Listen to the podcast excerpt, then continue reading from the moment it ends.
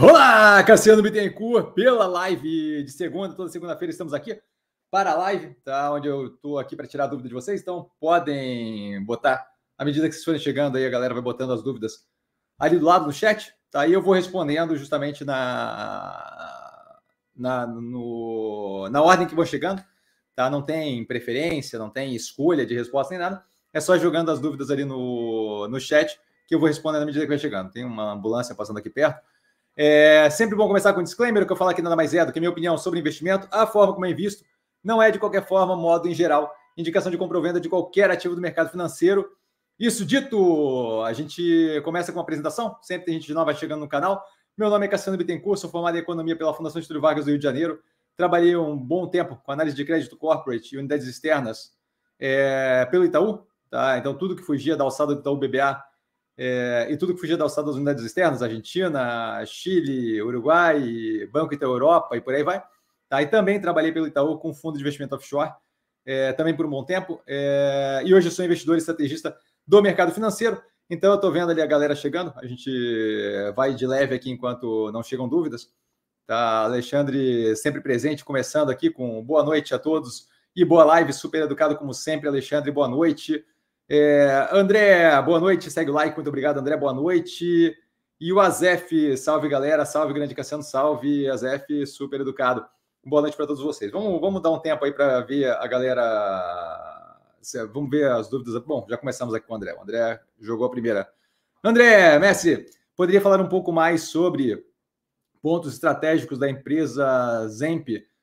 Eu não sei muito bem o que você quer dizer com pontos estratégicos, é... e aí é uma questão de, de, de avaliar a operação, né? mas a operação é avaliada é, no canal e a gente pega todo o aprofundamento. Hoje em dia, muito mais um cenário de espera, dado o descasamento do preço, é muito grande da realidade. Né? A gente tem um preço ali que está abaixo do pior momento da pandemia, quando todas as lojas estão fechadas, muito casado ali com a parte de varejo de moda, o que na minha cabeça faz zero de sentido, certo? Então, é, não, não sei muito bem o que você quer dizer com pontos estratégicos, mas o que eu vejo ali como direcionamento que a operação é, pode ter, que, que pode ter, que está engatilhada para ter, e que faz bastante diferença quando eu penso a, a, expansão do negócio médio e longo prazo, é a parte ali de ecossistema digital, que é bem positivo. A gente tem uma expansão ali que permite cada vez mais a operação é, trabalhar com pontos de venda ali, né? Que sejam que, que operem com totem e aquilo ali tende a ter uma. Quanto mais aquilo ali fica padronizado, mais tende a ter uma redução de despesa operacional quando eu olho médio e longo prazo em vários modelos de loja. A gente tem ali a parte de venda identificada com o uso do aplicativo, com o uso de Clube BK e por aí vai, que faz com que eu conheça cada vez mais meu cliente. Então, isso daí é também é outro ponto bem positivo ali, que ajuda a operação a atender cada vez melhor é, a clientela deles. É, acho que a parte da, do Popais ainda está muito incipiente no Brasil. É uma parte que abre um espaço violento para expansão. Se você pensa na quantidade de lojas que a gente tem do Burger King e a diferença daquilo para o Popais, eu não vejo o Popais como algo de nicho que não possa atingir é, pelo menos ali é, proximidade do número de lojas. Então você tem ali a possibilidade ali de, eu não, não, não diria assim dobrar a operação, mas a possibilidade de ter uma expansão agressiva da operação através justamente da ampliação da, do Popeyes. Então, assim, esses, esses, são alguns pontos ali que chamam a atenção quando fala estratégia. É, a operação, desde hoje, hoje em dia, a gente ainda vive num cenário muito pressionado, né? mas quando houve a mudança lá do nome para Zemp, a gente tinha anunciado anteriormente que tinha fechado um acordo ali que foi desfeito com para a compra da Domino's, se não me engano, aqui no Brasil. É, então, assim, a operação tem claramente a intenção de expandir para outras marcas, por isso a mudança de Burger King Brasil para Zemp. É, e isso daí deve, eventualmente, com o alívio aí da pressão, tensão, é, é, como é que eu vou dizer isso? Com alívio desse, desse momento mais pesado é, com relação a juros, é, inflação e por aí vai, a gente deve ter uma volta à normalidade, uma redução do risco percebido, a gente deve ter a possibilidade de eles olharem para isso também como possibilidade de expansão da, do número de marcas ali dentro. Se a gente tiver expansão do número de marcas, dependendo do tipo de marca que for, é, caso da Domino's, por exemplo, já tem uma presença considerável no Brasil. Outra, outras marcas talvez não. Então a gente vê ali Quando abriu o Popais aqui, abriu do zero, certo? Então tinha um espaço muito grande para expandir. No começo era pouco relevante para a operação. Outras operações podem vir a ser é, diferentes nesse, nesse sentido. Então, acho que esses pontos aí seriam o que eu vejo ali como mais estratégico da operação, tá? Mas a gente comenta bem mais isso é, nas análises. A, análise é feita todo trimestre há bastante tempo, então tem bastante material lá, tá?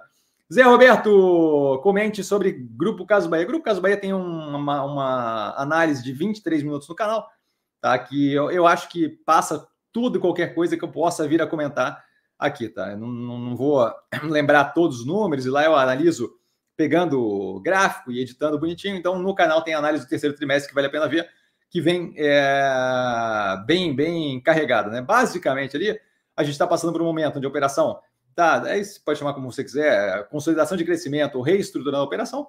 É, esse momento, é, obviamente, como eu estou alterando a operação, causa ali é, efeitos no é, demonstração de resultado do exercício, o trimestre rodando, isso a gente não viu só nessa operação, a gente viu em várias operações, causa um efeito, um choque inicial que suja o resultado de moda, dá pouca clareza de, de quão positivo está indo ou não está indo a, a, operação. Então veio um resultado bem negativo pontualmente, tá? mas algo que visa justamente alterar estruturalmente a operação para que, quando a gente olha médio e longo prazo, a gente não tenha problemas. A gente não tinha mais nenhuma dívida considerável vencendo no ano de 2023 certo? A gente tinha ali apoio de bancos que de instituições financeiras já já contratando empréstimo ali de 500 milhões para justamente poder é, rolar a dívida. A gente tem juros reduzindo paulatinamente, a gente tem um preço da operação, preço do ativo, tá? que não é, é a mesma coisa que a operação da empresa.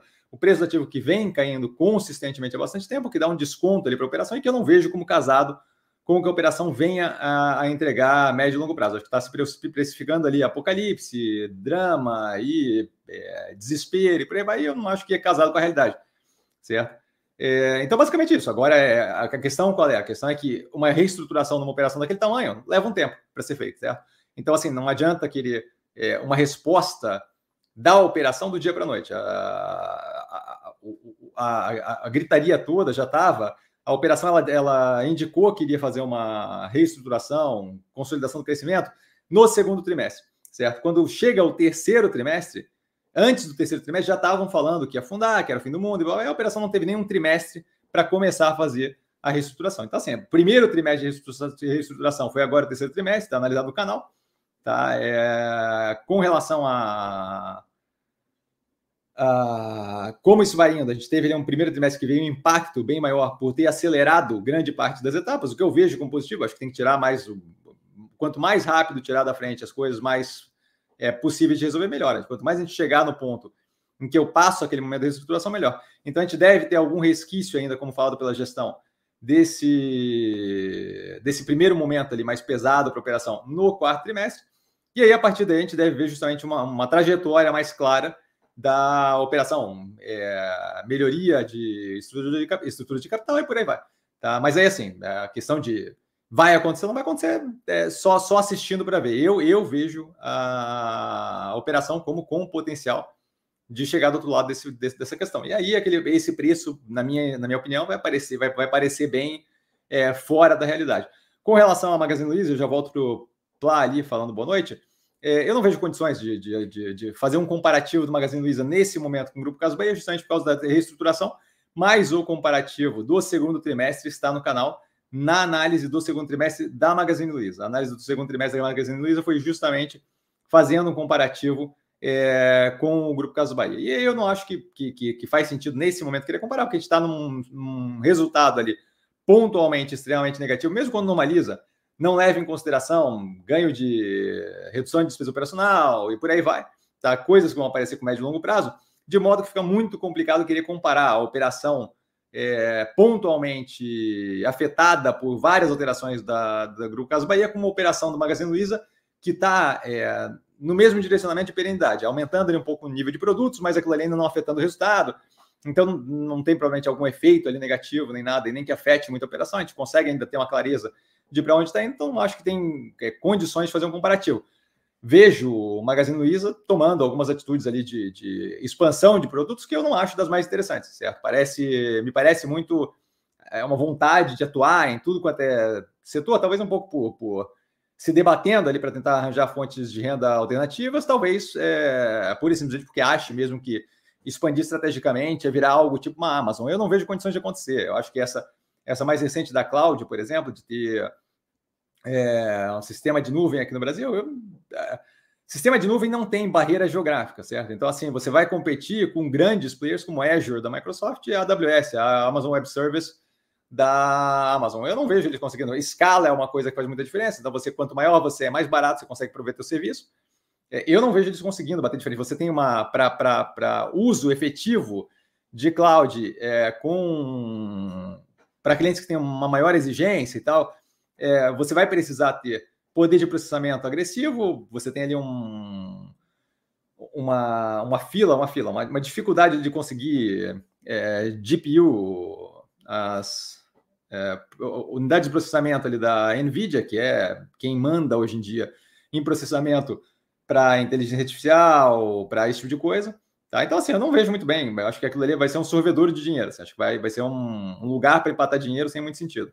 Tá? Mas, assim, é uma operação de varejo que eu não tenho acompanhado muito de perto o preço, mas imagino que esteja, como todo o varejo no Brasil, descontado ali versus o que entrega operacionalmente. A estrutura de capital deles não me parece uma estrutura de capital problemática, isso a gente viu no segundo trimestre. Então não vejo dificuldade de sobreviver é, até o próximo período. Uma operação talvez um pouco mais pressionada, mas nada que eu veja como terminal para a operação. Tá? Plá! Boa noite, galera. Boa noite, Plá Super Educado. Érico, queridão. Boa noite, querido professor, e a todos, todas na live. Super Educado, como sempre, inclusivo. Marcando presença e prestigiando sempre a melhor live do mercado financeiro. Fico honradíssimo. André! Sim, me desculpa, digo expansão do negócio mesmo. Ah, então maravilha. Então casou ali com o que eu respondi. Né? Ele está falando com relação a Zemp ali, que ele perguntou estrategicamente. Foi mais ou menos por onde eu falei, imagino eu. Azef, vetos derrubados pelo Congresso, poderia enquadrar no checks and balances? Então, quando o Azef fala checks and balances, é nada mais é do que o sistema de três poderes brasileiros, né, onde acaba que um, um, um dos poderes acaba tendo o trabalho e o dever também tá, de, de, de meio que checar o outro, de garantir que o outro não, não, não, não, não deixe é, exacerbar a influência, a execução e por aí vai. Então, assim, é, claramente aquilo ali é checks and balances, e ali não é, ali não é só checks and balances no sentido de é, deu certo ou deu errado. Aquilo ali é justamente como o sistema de checks and balances funciona. O Congresso vota a matéria, vai para o presidente, o, deveria ser, né? O executivo propõe, hoje em dia é bastante coisa proposta pelo Congresso, mas em geral o executivo propõe, o Congresso vota, é, o executivo revisa e faz os vetos, e o Congresso diz se faz sentido ou se não faz sentido, certo? Porque o trabalho de legislar, de criar leis novas, deveria ser do legislativo, o Congresso, certo? O Senado e a Câmara. É, então, sim, aquilo ali não é só enquadrar no checks and balances, aquilo ali é a definição é, literal de checks and balances, certo? O sistema onde a, o projeto de lei vai do executivo para o Congresso, é, aí quando é PEC, passa duas vezes, aí passa pelo Senado, e babá, não sei o quê, e volta, e aí passa para o governo, e dá veto ou não dá veto, e aí volta para o Congresso para confirmar ou não confirmar. Isso é justamente o que garante que ninguém consiga é, simplesmente sair correndo com a bola e fazer o que bem entender, certo? Então aquilo ali não é se enquadrar no checks and balances, aquilo ali é a definição de checks and balances. É, é, é o checks and balances oficial definido de acordo com o processo de legislação brasileira. Tá? Érico, professor, tem muita diferença de qualidade, entre aspas, na Magazine Luiza em comparação com o Grupo Casas Bahia? Será que apenas uma estrutura de capital melhor na Magazine Luiza basta para o mercado precificar muito melhor a empresa? Muito obrigado. Então, o, o, o, a parte ali que você fala, será que basta para o mercado precificar? O mercado precificar vai precificar como precificar, não, não, não tem muito vínculo necessariamente com racionalidade. Eventualmente as coisas é, coincidem de, de, de, de, a precificação está casada com a operação, mas não, não são a mesma coisa, de modo que não tem uma exigência de que da, da gente ter é, racionalidade envolvida ali. Muitas vezes você vai ver pânico generalizado ou venda de um ativo por motivos que fogem à qualidade ou não qualidade da operação. Tá? Então, a, a coisa do mercado precificar, o mercado vai precificar como, como vai precificar, isso daí é questão da impressão que o mercado tem com relação ao ativo, não necessariamente aquilo ali bate com a realidade. Tá? É, quando você fala da questão de comparar a qualidade do Magazine Luiza com o Grupo Caso Bahia, quando eu olhei lá no segundo trimestre, a gente conseguia ver claramente que mesmo naquele momento de pressão, a gente tem o Grupo Caso Bahia com uma leve, é, não só a tendência de melhorar na qualidade, mas uma qualidade melhor ali em alguns índices. A estrutura de capital completamente é, bem melhor ali no caso da Magazine Luiza. certo? Mas assim, eu não vejo condições de fazer julgamento pelo, pelo movimento de reestruturação que o Grupo Casas Bahia está fazendo agora, é, que, que, vai afetar as contas, a gente vai ter uma noção lá para 2024 do, do, do, que, que a gente, o que, que é um novo molde operacional do, do Grupo Casas Bahia, é, eu não consigo, nesse momento, ter noção de se vai estar melhor ou não, e não tem como fazer um comparativo, porque a gente não tem ali propriamente os números. Certo? Tem um processo de reestruturação que está sendo feito. É como queria. É, é, é, como queria falar que a casa vai ficar bonita ou, vai, ou não vai ficar bonita com base em parede quebrada, bababá, sem ver o. Numa casa você teria como ver o projeto e talvez ficasse muito próximo do projeto, mas aqui não funciona bem assim, certo? São muito mais variáveis, muito menos controle que a gente tem, porque depende de consumidor, depende de mercado, depende de de juros, depende de inflação, é por aí, muito mais coisa do que uma reforma. Mas para entender, basicamente é isso. É, é difícil você olhar, sem ver o projeto, é difícil você olhar para as paredes quebradas de uma casa e falar, ah, vai ficar melhor ou vai ficar pior do que a outra casa ali do lado, a casa do vizinho, certo? Então, nesse momento, o que a gente vê é, dando certo a, a reestruturação, você tem ali vários lugares onde vão ter melhorias operacionais. Uma delas, despesa operacional, certo? Eu estou tirando ali um pedaço grande de custo operacional, seja lojista que não estava é, funcionando muito bem, ou lojas que não estavam funcionando muito bem, e aí as lojas estão sendo depuradas, vendiam muito menos do que outras, e blá, não sei o que, isso daí foi comentado, se não me engano, no terceiro trimestre. Você deve, você tende a ter um ganho, um ganho operacional médio e longo prazo, o que deve fazer com que a gente tenha ainda, ainda mais um, não só a parte de tirar da estrutura, de melhoria da estrutura de capital afetando o resultado líquido, mas você deve ter melhorias ali, mudanças ali que, sendo feitas de forma consistente dando certo, você tem também uma redução do peso da despesa operacional, de modo a soltar ali, liberar um pouco mais de margem no EBITDA, que seria uma melhoria na qualidade operacional. Mas eu acho que é muito cedo para querer comparar, certo? A gente não tem ainda esse primeiro trimestre, como falado na análise, a gente tem um resultado pontual que não é nem a questão do negativo ou positivo, a questão é que completamente sujo, o resultado é bem negativo pontualmente, mas é muito sujo por várias coisas sendo feitas, de modo que você não consegue nem ter uma clareza de para onde estamos indo. Você, tá, você sabe que está sendo feita uma reforma, mas você não tem na menor ideia do quanto vai melhorar ou piorar à medida que a gente vai andando, certo? Do quanto, do quão efetivo vai ser aquele efeito. A gente tem, por exemplo, ali, é, se não me engano, o custo de despesa, eu, eu chego a apontar lá, mas assim, é, bagunçado consideravelmente por rescisão contratual de uma demissão de uma cacetada de funcionário. Então, assim, aquilo ali não, não, não é algo que eu posso usar para carregar para frente e, e, ter uma ideia de como é que vai ser daqui para frente, certo? Porque aquilo ali vai acontecer uma vez só, é um one-off. Então, nesse momento, não vejo condição nenhuma de fazer o comparativo Magazine Luiza e Grupo Caso Bahia. Eu acho que a gente tinha um comparativo é, no segundo trimestre que dava uma ideia de que operacionalmente, especialmente ali quando eu falo de margem EBITDA, é, Grupo Caso Bahia, naquele período, estava indo na direção mais positiva e estava um pouco acima, se não me engano, na qualidade operacional, mas aí tem que ver lá na análise, tá? E, e, dado a reestruturação, a reestruturação sendo positiva, sendo bem feita, ela deve fazer com que melhore ainda mais a qualidade operacional. Então, a tendência é que quando a gente olha metade de 2024 com tudo resolvido, é justamente a gente deveria ver uma melhoria ainda acima é, operacional. Mas naquele período a gente vai ter que comparar justamente com a Magazine Luiza evoluindo também nesse período. Então, assim, nesse momento não vejo condição de fazer esse comparativo, tá? Jorge, boa noite, Cassiano. Boa noite, Jorge. Casas Bahia, mesmo sendo uma empresa com bons fundamentos, não sei se diria bons fundamentos, assim. acho que a questão não é bem essa. Se grandes especuladores quiserem empurrar o preço para baixo, eles poderiam demorar muito tempo para voltar a subir? Olha, tudo pode acontecer com relação a preço, certo? É, é, o preço do ativo é fruto de oferta e demanda. Não, não, não existe não existe um controle. Eu não sei se é, se é, se é tão assim é, maquinado de vamos fazer um combinado e vamos fazer o negócio acontecer. Eu não acho que esse tipo de coisa funciona muito nessa vibe. Mas enquanto você tem estímulo, pânico generalizado, que dá aval, que dá espaço para ganhar dinheiro vendido a descoberto, você tem um estímulo grande de as pessoas entrarem vendido a descoberto, independente de se vai falir ou não vai falir, porque você tem um ganho financeiro, claro. Toda vez que a operação cai mais um pouco, tem um ganho financeiro para quem está vendido, mesmo que seja uma operação de curto prazo. Então, a pessoa que entra vendido nesse tipo de momento de pânico generalizado, ela não precisa estar certa no longo prazo. Certo? O ganho dela de curto prazo, ela faz ali. A pessoa que hoje, no começo do dia, entrou vendida e saiu no final do dia, fez um day trade que foi positivo, certo? Porque o preço teve queda contínua hoje durante o dia inteiro. Então, assim, não, é nenhuma questão de estar certo ou errado com relação à fundamentação da, da tese de investimento. É, então, assim, é, eu, eu, cuidaria com a coisa de conspiração e não, dos grandes investidores especulando e querendo derrubar. Eu não, não entraria muito nessa vibe, pode ser, pode não ser, mas nenhuma evidência que mostre isso. O que a gente tem é, é basicamente um oba-oba no, um oba -oba no, no, no sentido negativo, certo? É, a gente tem ali todo mundo fazendo, todo mundo, uma grande quantidade de gente fazendo uma força negativa violenta, e você acaba tendo efeito disso no psicológico do mercado.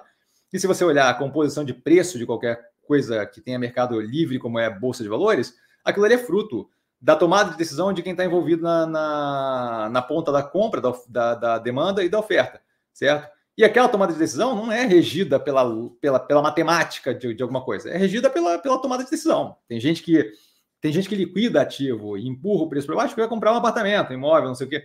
Tem gente que, que liquida ativo porque não quer estar tá participando desse negócio num momento tão tenso. Então, assim, a tomada de decisão não tem necessariamente é, é, um pensamento racional com relação a não.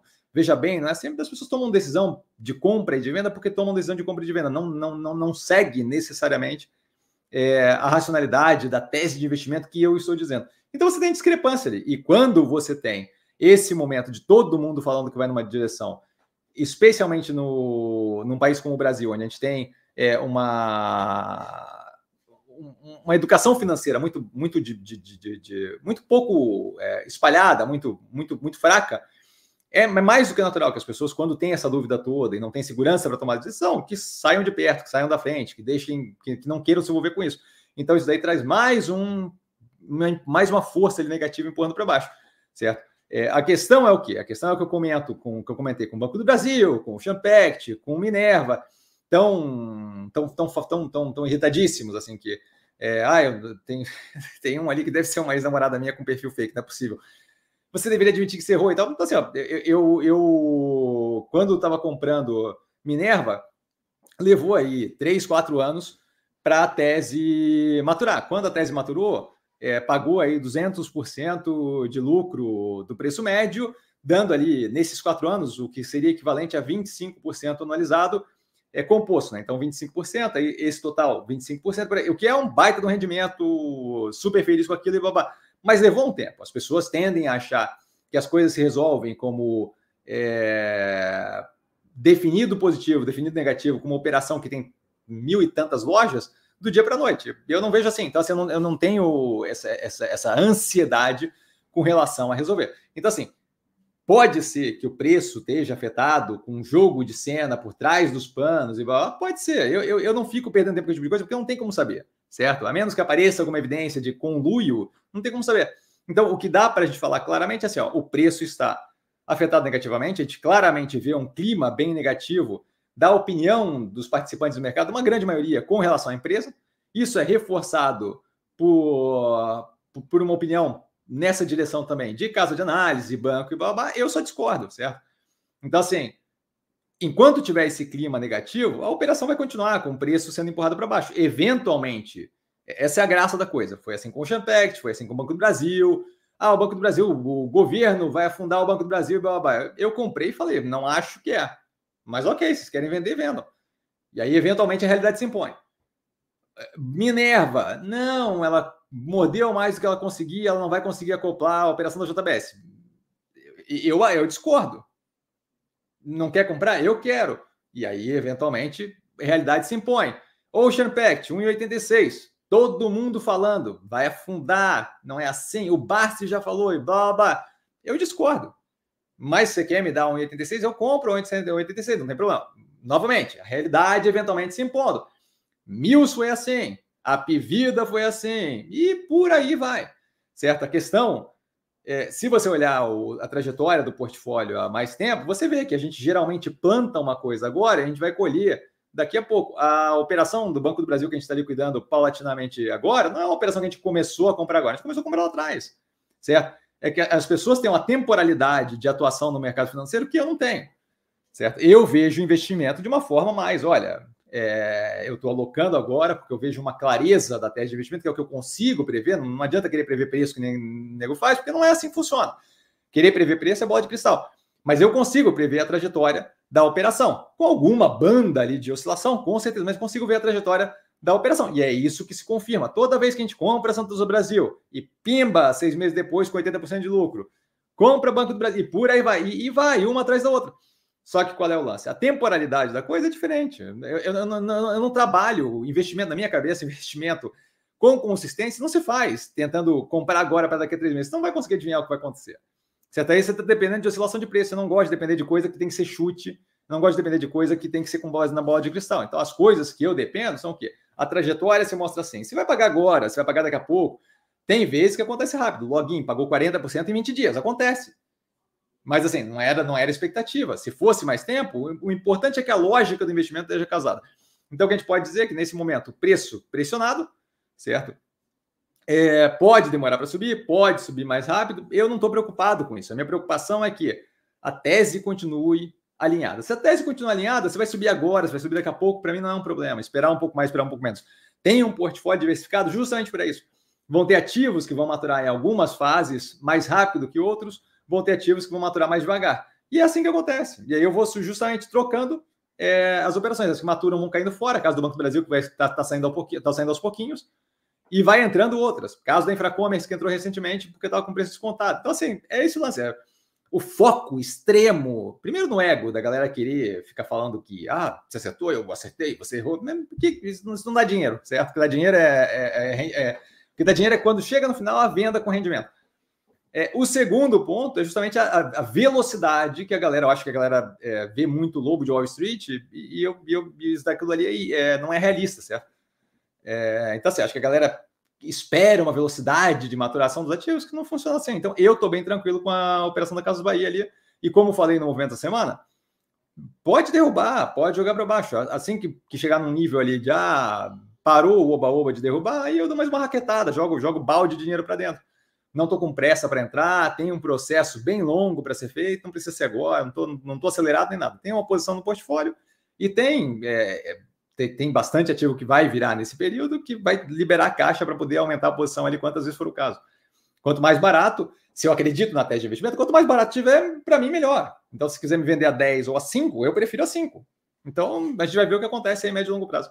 Certo? Mas a questão é Pode demorar bastante tempo, pode demorar pouco tempo, não tem como prever isso. A ideia de que se prever oscilação de preço é, é fora da casinha, tá? Augusto, passando para deixar meu like, muito obrigado, Augusto. Azef, João Moedo comentou a derrubada do veto que trata da desoneração da folha de pagamento.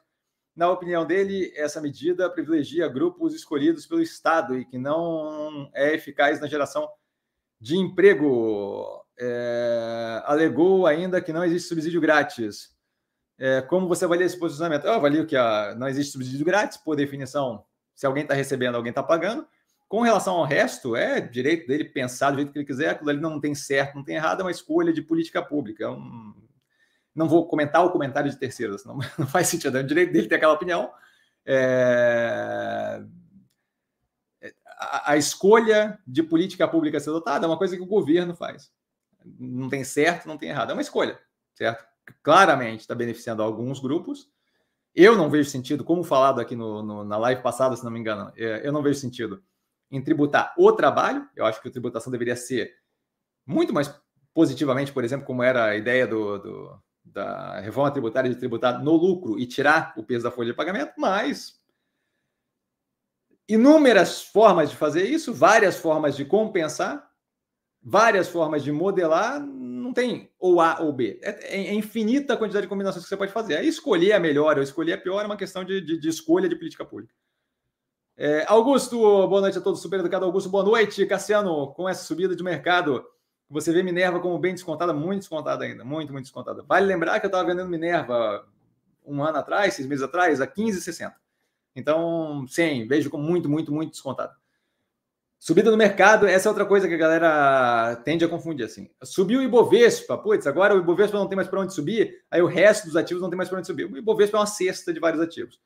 Os ativos que estão ali dentro reagem de forma diferente, ele é bem dominado por Petrobras, Vale, por aí vai.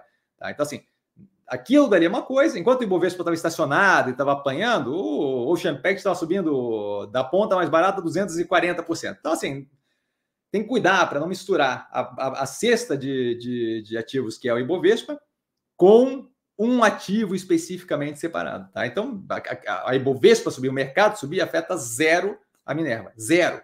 Zero. Zero. A Minerva faz parte do Ibovespa, é um delta micro, faz parte da Ibovespa, mas afeta zero a capacidade da operação de, de, de lidar bem. Certo? A operação tem aí um aumento agressivo da operação contratada com a questão da Marfrig, e essa parte ali deixou o mercado apavorado, como deixou a da JBS. Então, assim, é, não, não, não dá para misturar uma coisa com outra. Tá? E outra coisa é essa: é, quando você fala ver a Minerva bem descontada, você está falando que eu vejo o preço barato para a operação que é. Quando você fala subida do mercado, você está falando só, só de preço. Você está falando do índice do preço dos ativos que estão naquela cesta. Tá? Então são coisas diferentes. Ele não deveria ter esse vínculo é, feito entre as duas coisas. Tá? André, mestre, hoje aumentei mais um pouco a posição imóvel, pois o preço estava abaixo do preço pago. Do preço pago, imagino o preço mais barato. Né? Jorge, já estou com mais de 15% aportado em Caso Bahia. Seria o momento de aportar mais? Eu, eu, eu acho que eu comentei, cobri isso daí ali em cima. Né? Eu não tenho nenhuma pressa. É, se, se ontem estava caindo, não fazia sentido. Ontem, não, sexta-feira. Sexta-feira estava caindo, não fazia sentido. É, mas assim, tá todo mundo desesperado, todo mundo apavorado, todo mundo botando pilha. Eu não tenho por que entrar no negócio se, se eu sei que o nego está desesperado. Então, assim, deixa, deixa afundar. Deixa botar o preço lá para baixo. Eu não vejo sentido em sair correndo para botar dinheiro ali, porque não tem pressa. É uma, é uma, é uma maratona, certo? É uma maratona. A gente ainda tem alguns trimestres aí de operação é, rodando para a gente ver efetivamente a melhora na operação. Enquanto isso, o mercado vai reagir mal. E aí, quer reagir mal? Reaja mal. A hora que mais ou menos estacionar o preço, a hora que é, ficar. Com a passagem do tempo, né? Naturalmente a tese vai alinhando, vai ficando mais clara para todo mundo. Foi assim com trocentas operações, ninguém vê agora, ninguém vê daqui a pouco, e daqui a pouco começa a ver. Então tem um espaço de tempo para correr nesse período. A hora que o preço começar a aliviar, começou a, a bater ali numa tampa, começou a não, não conseguir mais cair alguma coisa assim, aí abre espaço para aumentar a posição. Mas eu não estou com pressa. Eu não estou com pressa porque o processo todo da melhoria, a, tese de investimento aparecer para o mercado vai levar um tempo. Certo? Então, assim, não tem por que acelerar. Se quiserem me vender o que estão vendendo agora a 10, a 5, eu não tenho problema de pagar 5. É, que eu estava disposto a pagar 6, 7 reais por Ocean Pact. Quiseram me vender a 1,86, não tem problema, pago 1,86. Só não tem pressa, certo?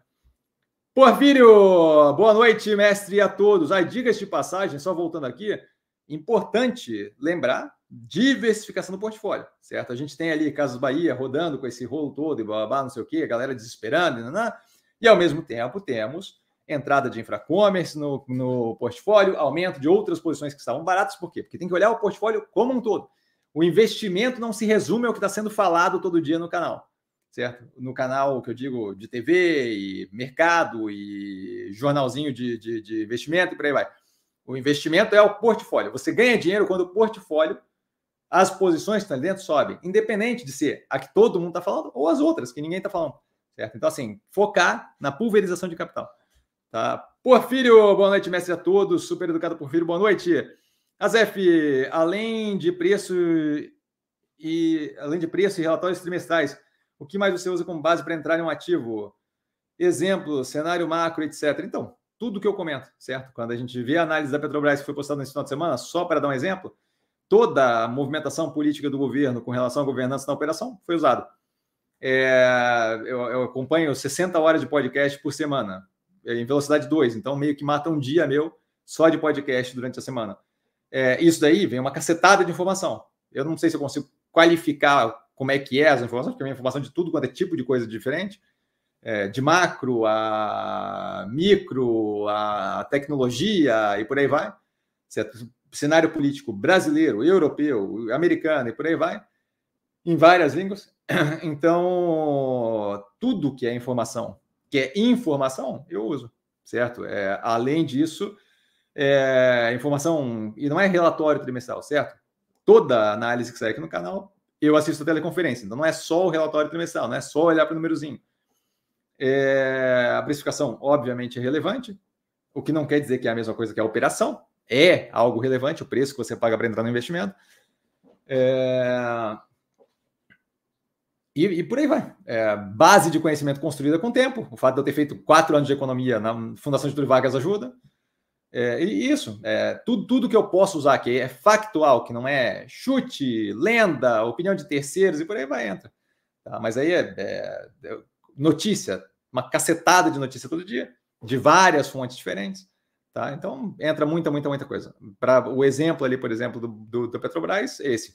O exemplo de Vale, CSN Mineração, Gerdau, é, Uzi Minas, todo o acompanhamento do mercado chinês, da qualidade da economia chinesa, da qualidade da economia global como um todo, e aí inclui principalmente Estados Unidos e, e, e Europa, isso daí não vem de graça. Na Europa, claramente afetada por geopolítica da guerra da Ucrânia, então assim, isso daí não vem de graça, daí vem de um acompanhamento consistente é, de um monte, um monte, um monte de coisa. Tá? Então, a dica de passagem no Instagram do canal tem a abertura de todos os podcasts que eu escuto, tem a abertura de todas as fontes de informação que eu uso no Feedly e por aí vai.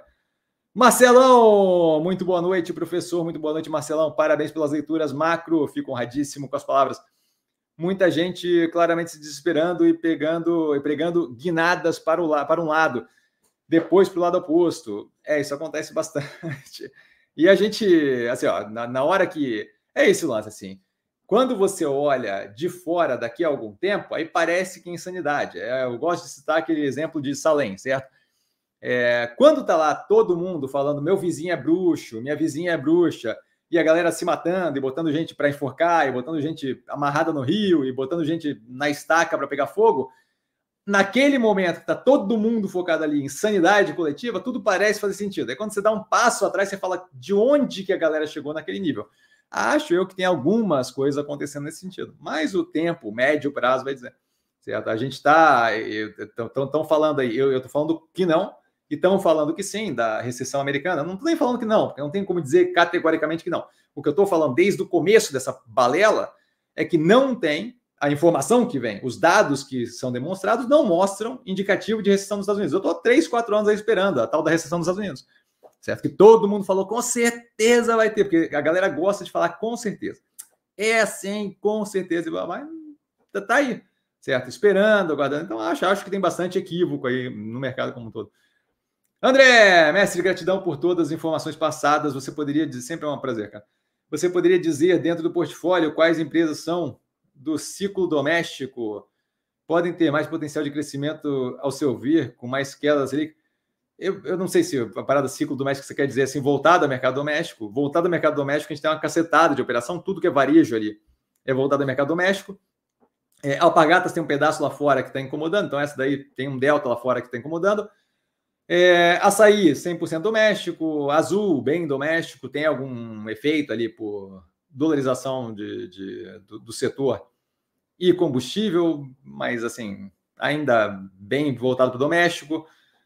Banco do Brasil, a grande maioria da operação vinculada aqui, o grosso da operação vinculada ao México, Grupo Caso Bahia, Banco Pan, BR Partners, é, daí funciona de um jeito completamente diferente, né? Mas assim, grande parte aqui é de educação, tudo vinculado ao mercado doméstico. Então, assim, é uma, é a grande maioria ali está muito vinculada ao Brasil. É, o potencial a crescimento ali com relação à queda da Selic, você vai ter um efeito mais positivo em operações que estão mais alavancadas ou em operações que dependem da liberação do consumo, certo? Então, é, a, cada redução marginal que a gente tem na Selic, a gente tem uma redução do peso do carregamento da dívida, seja para consumidor, seja para empresas, certo? Mas a gente começa, começando a ter uma liberação disso, a gente começa a ter redução natural de inadimplência, a gente começa a ter redução do custo de carregamento da dívida em juros, a gente começa a ter capacidade de refinanciamento de estrutura de dívida. Se não me engano, teve uma operação agora, não me lembro qual foi, mas teve uma operação agora que estava pensando ali em, em, em, refazer, fazer, fazer emissão, ou fez emissão, fez emissão, é, para justamente poder remodelar é, alavancagem. Então, fazer liability management, né, gestão de endividamento. Esse tipo de coisa começa a aparecer como opção, porque você começa a ter uma queda mais agressiva nos juros e um direcionamento que mostra uma continuidade dessas quedas e aí você começa justamente a poder brincar ali com endividamento, com alavancagem, é, com, com um cenário para frente sendo posto como mais positivo. Você começa a ter bancos, por exemplo, que começam a se interessar em talvez travar uma taxa mais abaixo do que o mercado está cobrando, mas fazer um garantir ali um ganho médio e longo prazo mais casado, dado que a taxa tende a continuar reduzindo, certo? Então, talvez fazer um negócio que, que feche no médio ali mais positivo. E aí você começa a ter interesse em empresas em remodelar a alavancagem. Então, eu acho que o benefício ali não é tanto voltado à empresa que está no Brasil ou não está no Brasil, vinculada ao mercado interno, não. Acho que é muito mais assim. Selic vai afetar muito mais positivamente empresas que estão alavancadas. é, e empresas que dependem de consumo, certo? Porque eu tenho uma liberação direta ali na chavezinha do consumo. Então, acho que operações assim, varejo de moda, é, varejo em geral, é, mobile, mobile deve responder mais, mais, mais para trás, porque é varejo, é varejo de móveis, então móveis tende a ser a última coisa que se escolhe para comprar, mas devem se beneficiar. E aí outras operações com, com alavancagem mais alta devem se beneficiar também. Certo? Você começa a ter uma redução ali no peso do carregamento daquilo, se a operação tem uma redução do peso do carregamento daquilo e vê o consumo melhorando e vê a economia indo numa direção mais positiva, aquilo aí acaba ajudando tanto na parte de fazer grana quanto na parte de não gastar tanto com juros. Tá? Espero ter sido claro. Luiz! Boa noite, Cassiano. Boa noite, Luiz. Você acha que em 2024 teremos aumento significativo do Ibovespa? Então, é, volta a reforçar, assim, a gente está discutindo preço novamente, certo? Ibovespa é a sexta que mede a oscilação de uma quantidade de ativos com maior volume de negociação, que dá aí uma ideia de como é que o mercado brasileiro funciona, mas não é bem assim. Tá? Mas é basicamente uma cesta de ativos. O Ibovespa subir, o Ibovespa descer, é aquela cesta, a movimentação de preço dentro daquela cesta, de acordo com a, com a quantidade ali é, para cada. com quantidade de percentual de representatividade de cada ativo na, na, na. Tá? E eu falo consistentemente aqui. Querer adivinhar preço é, é, Eu entendo que tem bastante gente que fala, mas é só ver quantas vezes acerta. Assim, é, é balela, sabe? Então, eu não perco tempo com isso.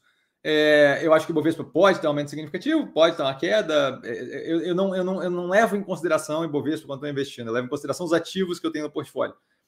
Quando eu compro, você olha a minha carteira, ali tem alguns ativos que estão no, no, no Ibovespa, tem outros que não estão. Vários outros que não estão, certo? O Champact, por exemplo, não está no Ibovespa, certo? É, e hoje em dia é bem representativa na carteira pelo, pela subida forte de preço. Então, assim, não é o tipo de coisa que eu vejo como relevante e é o tipo de coisa que quem falar para você que consegue ter algum nível de previsibilidade está mentindo. Pega, pega, pega a estimativa que o mercado tinha para o Ibovespa no começo do ano e vê o que quanto deu.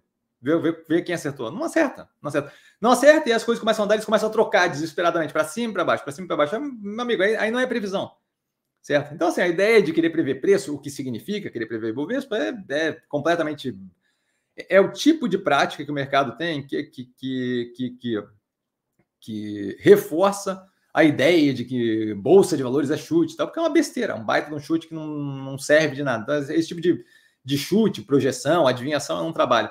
Tá? Então, não saberia dizer. Pode ser que suba, pode ser que desça, não, não é relevante. Tá? Marcos, pão de açúcar não é relevante, não é, não é, não é descobrível, vai, para usar uma palavra inventada aqui. Marcos, pão de açúcar, com saída do cassino, follow-on e redução de endividamento em 50% e ainda crescimento, a melhoria, a melhora do EBITDA, não é hora de avaliar? Já está avaliado no canal. Está avaliado recentemente, se não me engano. Está é... Tá avaliado, acho que tem duas seguidas. Pão de açúcar, trimestre passado está avaliado. É, então, vale a pena dar uma olhada no canal. Não é difícil de achar os vídeos.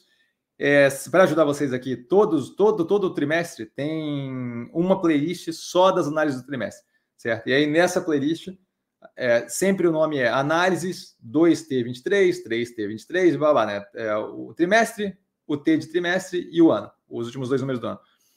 Se você entrar lá na playlist, você vê elas enfiletadinhas.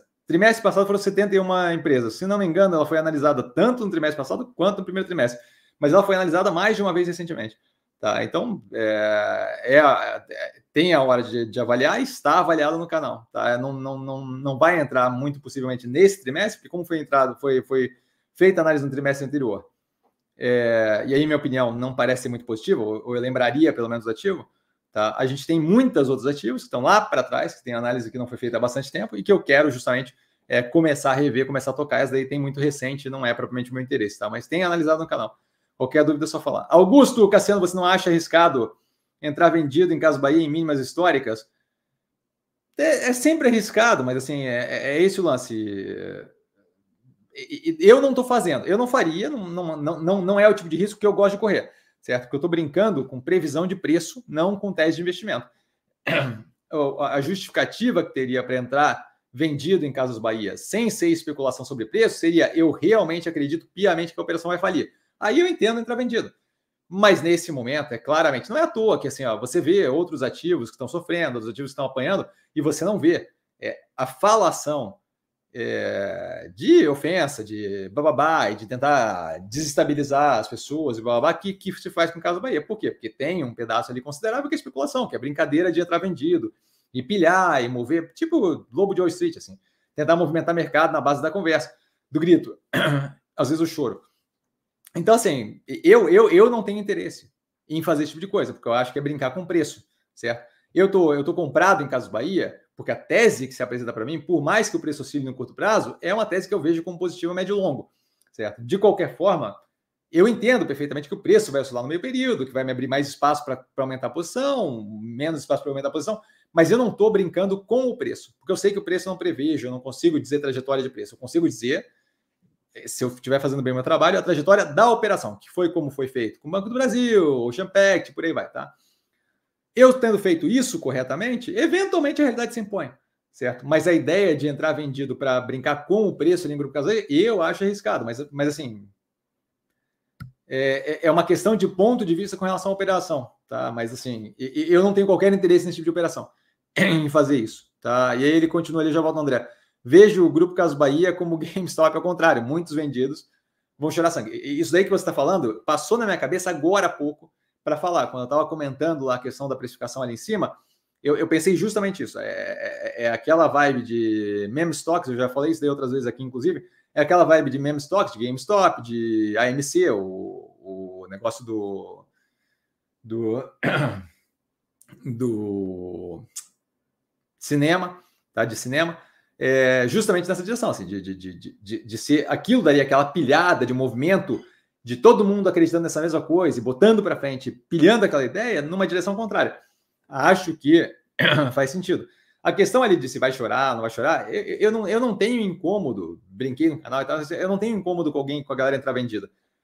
Nem com ganhar dinheiro vendido. É, é, é, é, é uma forma de investir, é completamente o, o, o, o direito deles. E, e, eu acho que se perde muito, assim, é, é muito contraproducente. É, não no teu caso, assim, mas a, a, a, vocês veem aí os comentários que, que fazem para mim.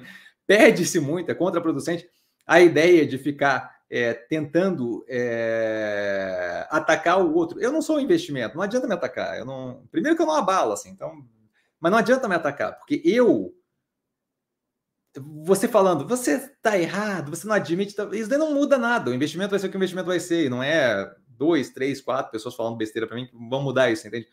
Então, assim, eu ouvi isso 300 mil vezes em Champagne, eu ouvi isso 300 mil vezes no Banco do Brasil. O pior caso não foi nem o caso Bahia, o pior caso foi um cara que me bloqueou tempos atrás quando eu estava na Pivida, porque eu, eu, eu, eu, não queria acreditar que o SUS ia fazer a Pivida falir, como ele falou que ia fazer e tal, e ele ficou bravo comigo porque eu não, não levei em consideração que ele falou, pô, amigo, o que eu faça? Certo? Então, assim, essa ideia de a, a galera, especialmente o pessoal envolvido com o caso Bahia, é, ficam com uma vibe de nós contra eles, mas não vai mudar nada. Você pode berrar, pode xingar, pode fazer o diabo que você quiser. É, a operação vai reestruturar como vai reestruturar. Assim como o preço é uma coisa e a operação é uma coisa, comentário na internet é uma coisa e a operação é outra coisa. É, a galera ficar falando que vai falir não vai fazer com que falha, é, com, que, com que vá à falência. É, a galera fica falando o preço está caindo, o preço está caindo, não muda a operação, vai continuar vendendo eletrodoméstico, móvel, bababá, não sei o quê. Ah, mas o preço está caindo, como é que você não vê que o preço está caindo? O preço está caindo sim, porque tem bastante gente vendendo, mais gente vendendo que comprando, mas isso daí é, é, fruto de oferta e demanda de gente que toma decisão com base no que acredita sobre a operação. A, a, a empresa não está vendendo menos ou mais por causa disso, certo? A, a empresa não está sendo cobrada mais ou menos juros por causa disso. Então, assim, é, existe um, uma visão de mercado propagada há 300 anos, porque vende, porque, porque dá grana, porque é, é, me lembra muito, é, agora que você citou o exemplo do GameStop, tem um outro exemplo que me lembra muito, que é o Mágico de Oz, certo? É muito mais fácil controlar, é, ter um domínio maior sobre o mercado, se você torna tudo um show de fumaça e ninguém sabe direito a verdade, não tem como ver não tem como saber, e é assim, aí fica chutando aquele jogo de chutar, aí todo mundo acredita que é um cassino e blá de modo que sempre fica aquela coisa etérea de não existe é, certo ou errado, não existe técnica com o mercado financeiro, o que eu acho que é uma falácia gigantesca que a gente mostra consistentemente aqui no canal. Certo? Então, essa, essa ideia toda é, é, é gerada justamente isso. Mas, mas se você eu, eu, falo do canal consistentemente, assim, é, a questão ali de é, as coisas que, que, são colocadas aqui eu não coloco sem fundamentais, sem dar exemplo, evidência empírica, certo? Por quê? Porque se você olha um pouquinho atrás da cortina, você vê que é um, um, um carinha é, mexendo pauzinho e bababá e controlando o que lá fora parece ser o grande mágico de Oz. E aqui atrás você vê que é alguém controlando o fiozinho, puxando o fiozinho, fazendo parecer que é muito maior do que é. De modo que antes acontece bastante. Outro exemplo também é a caverna de Platão, que eu também já citei aqui em BEM no canal. Mas isso é um, é um, o trabalho de passar isso para o mercado é um trabalho de mostrar consistentemente a coisa. E aí, agora, tem mais um caso, o Grupo Caso Bahia. É como se não tivesse acontecido pouco tempo atrás, porque tempos atrás estavam falando, Cassiano, Banco do Brasil, você vai ver, o governo vai acabar com o Banco do Brasil, blá, blá, blá. cadê? É que, é que, é que, daí passou tempo, aí ninguém mais lembra. Ocean Pact, ninguém mais lembra. Santos Brasil, ninguém mais lembra. Login, ninguém mais lembra. Mills, ninguém mais lembra. E a Vida, ninguém mais lembra. É, é isso. É, é, é, constante ciclo da tentativa de fazer parecer que é o fim do mundo e todo mundo vai morrer. E eu só não vejo, só, só, só, só não me abalo com, esse, com, esse, com essa facilidade toda. André, mestre, para descontrair um pouco, o cara que estava esperando soja R$ reais sumiu do mapa. Mas é, essa é, essa é, essa é a história, tá vendo? De novo, mais uma. Ah, não sei o que, que eu vou comprar soja não sei quanto e tal, e bababá, e vai ser assim acessado, e tá aí novamente. Aí, aí, aí desaparece. E, e, e, de novo, de novo, de novo, 300. Você não sabe, está comprando caro soja 10 reais, porque eu aumentei a posição 10 reais, você está comprando caro e bababá, não sei o que. Então tá, então tô comprando caro. Mas é isso, é, é, é, é a constante ideia que o mercado financeiro propaga. De primeiro, quem fala com segurança e com certeza das coisas sabe que está falando, é uma balela gigantesca. Segundo, aqueles mantras consistentes. Ah, o múltiplo X. Múltiplo X quer dizer lufas. Ah, é a sua opinião? Não, se eu provo com evidência empírica, não é a minha opinião. É a minha opinião que pular do terceiro andar é péssimo para você, mas não é a minha opinião que você vai cair. A gravidade vai fazer com que você caia, comprovado empiricamente, não é opinião. Então, assim, a galera confunde muita coisa, e aí tem bastante gente que gosta. Quando a coisa fica assim mais crítica, ou o preço cai demais, ou o preço sobe demais, aí todo mundo vira gênio. Aí vem um monte de fanfarrão falar: não, que eu acho que é assim, que eu acho que é que, que, que é desprovado na sequência. Certo? Então, ah, é, é, eu, não, eu, não, eu, não, eu não perco cabeça com isso. Né? Ricardão, boa noite, malta. Ele, boa noite, galera. Eu traduzindo do português de Portugal para o português do Brasil. É, professor, qual. Boa noite, Ricardão, sempre educado. Professor, qual o preço de entrada considera interessante na soma? Eu já acho que está interessante. Só muita coisa. Já, já explico, deixa eu ler o resto. Algum ativo próximo da maturação, só agradecimentos. E vou a Braskem. Eu não sei como é que tá a Braskem, mas, mas imagino que seja brincadeira. Tem um bonequinho com a mãozinha na cara. É, com relação ao Grupo Soma, eu acho que o preço está ok. Eu não acho que o preço está incômodo. A operação roda bem, como falado ali no canal. Qual é a questão? A questão é que, sempre, né? Portfólio, olhando como um todo. Tem outras coisas ali que chamam atenção. Infracommerce, por exemplo, semana passada começou a querer fraquejar certo? Hoje eu já estava olhando. Por quê? Porque eu tenho interesse ali em dobrar a posição se continuar caindo, certo? Então, não é que grupo soma não é interessante, é que começa a fraquejar outras operações, começa a me dar uma ideia de, de cuja oportunidade, certo? Cada real no grupo soma que não está negativo, mas que não está propriamente o descontado, é um real que eu não coloco em infracommerce caindo. E aí, eu, nesse momento, preferência infracommerce caindo. Mesma coisa 300 ali. É, um pouco incômodo ali com a coisa do SGNA, mas hoje eles divulgaram uma joint venture é, justamente para tratar disso, de logística em parceria é, lá para o Alto Norte, alguma coisa assim, tá? É, e que, que é justamente, na minha visão, é uma etapa, é um passo ali nessa direção de justamente tentar resolver o despesas com vendas gerais administrativas, especialmente a parte do frete. Então, novamente, é outro ativo que não vejo como negativo, não vejo como vejo como alinhado, poderia estar entrando no portfólio se tivesse dinheiro sobrando e falta de ativo para aplicar, entraria no portfólio. A questão é o quê? A questão é que dinheiro está sempre, a gente sempre completamente alocado, um delta para fora, mas muito pouco, e sempre com opção bem interessante. A Infracommerce, eu acho que está muito, muito, muito descontado, certo? Especialmente agora depois do follow-on. Então, ali, pá, pá, pá, pá, pá, uma... acho que o ajuste ali é muito mais, a alocação ali acho que é muito mais interessante nesse momento. Mas não acho que o grupo soma está ruim o preço sobrasse caixa faltasse opções, soma, soma seria uma operação que estaria entrando no portfólio. Tá? É, aí o Augusto e o André Barros começam conversando. Guian, é, professor, obrigado pelo tempo, sempre um prazer, Guian. É, havendo ativos de maior qualidade, maior potencial, se comparado com empresas mais críticas que estão no portfólio, você colocaria, realocaria, exemplo, venderia a Grupo Caso Bahia para comprar na Ambipar? eu, eu, evito fazer esse tipo de troca. Tem um vídeo, um BEM, falando do caso ali da Multi, justamente explicando por que eu evito fazer esse tipo de troca. Eu não tenho como saber quem vai reagir por qual, certo? Se eu tenho ali Ambipar, é, se eu tenho o Grupo Caso Bahia, tiro o dinheiro do Grupo Caso Bahia e boto em Ambipar, eu estou dizendo que eu acho que o preço da Ambipar vai reagir primeiro. Como eu falei aqui inúmeras vezes, eu não prevejo o preço. Então, isso que eu estou fazendo, de partida, é um chute. Tá? Mas se eu tiro o dinheiro do Grupo Caso Bahia e boto em Ambipar, existe uma possibilidade bem realista da Ambipar ficar patinando ali e tal, e o Grupo Caso Bahia vir com um resultado surpreendente e estourar pelo preço estar tá muito descontado. Aí eu fiz uma baita de uma burrada. Por quê? Porque eu chutei. Porque ao invés de eu focar no que eu consigo avaliar efetivamente, não. Eu fui lá e falei, não, eu, eu acho que esse daqui vai reagir primeiro. E pimba! No tuxe, certo? No bumbum. Então, assim, eu evito fazer esse tipo de coisa. É, porque, justamente, eu, eu não opero com um método que não tem fundamentação e embasamento. Querer adivinhar qual preço vai reagir primeiro não tem fundamentação e embasamento. É pedir para tomar na cabeça. É por isso que eu tenho um portfólio diversificado.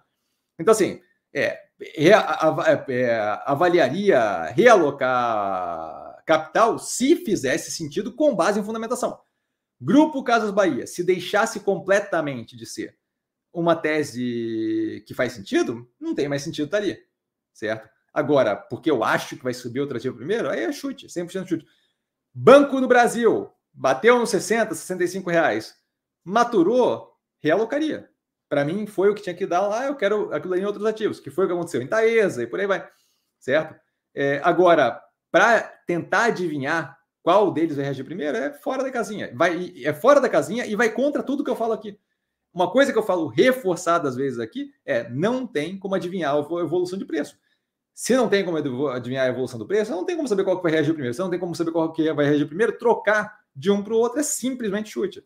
Por isso, o portfólio diversificado. Se a gente tivesse condições de dizer qual ativo vai reagir primeiro, a gente deveria sempre ter todo o capital no ativo que vai reagir primeiro, e aí trocar para o segundo que vai reagir, e aí trocar para o terceiro que vai reagir, e nunca diversificar nada. Só que eu não sei disso, certo? Então eu não sei disso, eu não deveria fazer. Hum, esse não é um motivo que me faria trocar, realocar operações. Tá? Rafa, boa noite, mestre Cassiano e nobres colegas investidores, super educado, super gentil. Rafa, boa noite. É, a cotação de Grupo Cas Bahia está pior do que a pior empresa de RJ na B3. É, a gente tem que cuidar para ver, porque essa cotação aí tem que levar em consideração o número de ações que o Grupo Cas Bahia tem e o, grupo, e o número de ações que a, que a, que a outra tal empresa. Né? Aí eu não sei se foi feita essa conta, não sei qual é o comparativo, mas isso é sempre bom levar em consideração. Tá? Ele continua. Como já está no preço uma recuperação judicial, não seria bom é, para a companhia uma recuperação judicial? Não faz sentido. Recuperação judicial tem que ter uma justificativa. E aí o Léo, outro dia, deu ali a, lista de justificativas. Não faz sentido. Eu, eu, não, a operação que fez isso, que eu acho uma falta de caráter sem noção, foi a Eternite certo? Que fez uma, abre aspas, recuperação judicial preventiva, fecha aspas, o que simplesmente não existe, é falta de caráter, certo? Você tem que ter uma motivação para ter uma recuperação judicial. Quando você entra com recuperação judicial, você dificulta todo o trabalho de efetivamente de efetivamente como é que eu vou dizer é, conseguir linha de crédito no futuro, especialmente se você faz é, de uma forma escusa e sem necessidade. A gente não tem nenhum compromisso financeiro vencendo no ano de 2023. Não tem sentido nenhum entrar com uma recuperação judicial se eu tenho dinheiro para cobrir todos os compromissos financeiros que eu tenho até agora. Certo? A recuperação judicial exige que, eu, exige que eu não consiga pagar meus compromissos financeiros. Então não faz nenhum sentido isso. Nenhum sentido. Certo? Outra coisa que eu acho muito importante entender a gestão da empresa não deveria estar preocupada em tentar afetar o preço do ativo. A gestão da empresa deveria estar preocupada em gerir a empresa, não com o preço do ativo. O preço do ativo é dado pelo mercado, fruto de oferta e demanda. A, a, empresa não deveria estar preocupada com isso. A empresa não tem que gerir o preço da ação. A empresa tem que gerir a operação da empresa. São coisas diferentes. A gente tá, o, o Brasil mistura muito isso. O preço do ativo é uma coisa, a operação da empresa é outra. A operação da empresa, a gestão tem que, tem que cuidar com isso daqui. A, a, a operação da empresa não tem que ficar preocupada em quanto é que está o preço do ativo. Tá? Então, não vejo qualquer sentido em pedir recuperação judicial. Nenhum. Marcelo, na situação que a gente tem agora. Né? Marcelo, grande mestre, sobre multi, é, resultados fracos do terceiro trimestre. Controlador já antecipou em entrevista que o quarto trimestre não está promissor. É, em que momento você avalia que houve perda de fundamentos? Não acho que houve perda de fundamentos. Acho que a gente, é, diga de passagem, vale a pena dar uma olhada na análise do canal, que tudo isso está bem explicado lá. O que a gente tem é pontualmente algumas áreas ali que estão incomodando. Tem, tem a porrada que tomou no quarto trimestre. O primeiro trimestre teve a mudança para o SAP, digas de passagem, tudo isso explicado aprofundadamente no canal, nas análises. Tá? Todas essas análises feitas, do quarto trimestre, primeiro trimestre, é, e por aí vai. Quarto trimestre tomou uma porrada, é, tentou reduzir várias questões. Construção errada de estoque, por aí vai, tudo explicado naquela análise do quarto trimestre. No primeiro trimestre, já previsto, a mudança para o SAP atrasou venda, e aí acabou atrapalhando a operação, mais uma raquetada. A operação entrou no segundo trimestre, correndo para tentar reduzir a alavancagem, o endividamento a zero, porque a alavancagem ia ficar negativa, porque a gente não ia conseguir gerar um EBITDA positivo a ponto de não bater em covenant. Então a operação saiu correndo para zerar endividamento. Conseguiu fazer isso agora no terceiro trimestre, certo? A gente estava caixa líquido durante a teleconferência. O resultado pontualmente negativo, em grande parte, porque a gente ainda tem um estoque ali de mobile, de, de celular, celular, é, que. Celular foi, foi péssimo, pera aí. A gente ainda tem ali um estoque de celular de 200 milhões de reais para queimar, mais outras questões de economia fraca no Brasil, e por aí vai. Economia fraca quer dizer o varejo ainda patinando, e por aí vai. Inadimplência, e por aí vai. Certo? Juros ainda muito alto, ainda muito contracionista o, o a dinâmica de, de, de, política monetária. Tá? Então, assim, a gente tem vários fatores que afetaram negativamente é, a operação pontualmente. Mas a, a, questão ali de zeragem de, de endividamento foi bem positiva. E não acho que perdeu o fundamento. Acho que a gente está tendo alguns resultados, aí tem um conserto ali a ser feito no meio do caminho. A economia, no momento, especialmente para varejo, não está a melhor do mundo. A gente tem um histórico de escolhas feitas um pouco equivocadas ano passado, não dava para prever, mas foram feitas escolhas equivocadas, especialmente a parte do mobile, e isso tudo está sendo ajustado. Então, eu, eu, eu vejo como o, e o preço está ridiculamente descontado.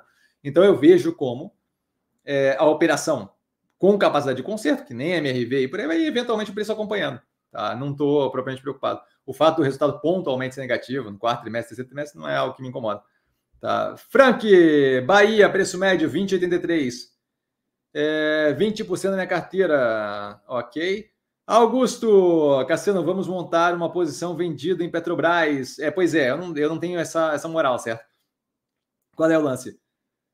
Hoje em dia tem muita coisa para entrar comprado. É, acho que a operação faz sentido, mas assim, se você olhar o mercado financeiro, e aí eu acho que vale a pena é, pensar assim, o quanto você está disposto a, de fato a entrar numa posição vendida e forçar a barra naquilo, certo? Porque a gente tem vários ativos, não é um ou outro ativo, a gente tem vários ativos no mercado que tem o preço descasado tanto para cima quanto para baixo, que eu não vejo qualquer sentido. Mas eu não estou disposto. Quando eu, quando eu entro comprado, eu não tenho prazo, eu não estou pagando aluguel de ação, eu não tenho esse rolo todo, não tenho é, a encrenca de ficar batendo boca com Joãozinho, Pedrinho. É, então eu, eu, espero o tempo que eu, quis, que, que, que, eu, que eu precisar esperar. Quando eu estou vendido, aí é toda uma pressão, é todo negócio de alugação e bababá, não sei o que. Eu não tenho paciência, não quero essa pressão financeira de ficar pagando aluguel, ficar pensando, pô, vai render, não vai render, não sei o que.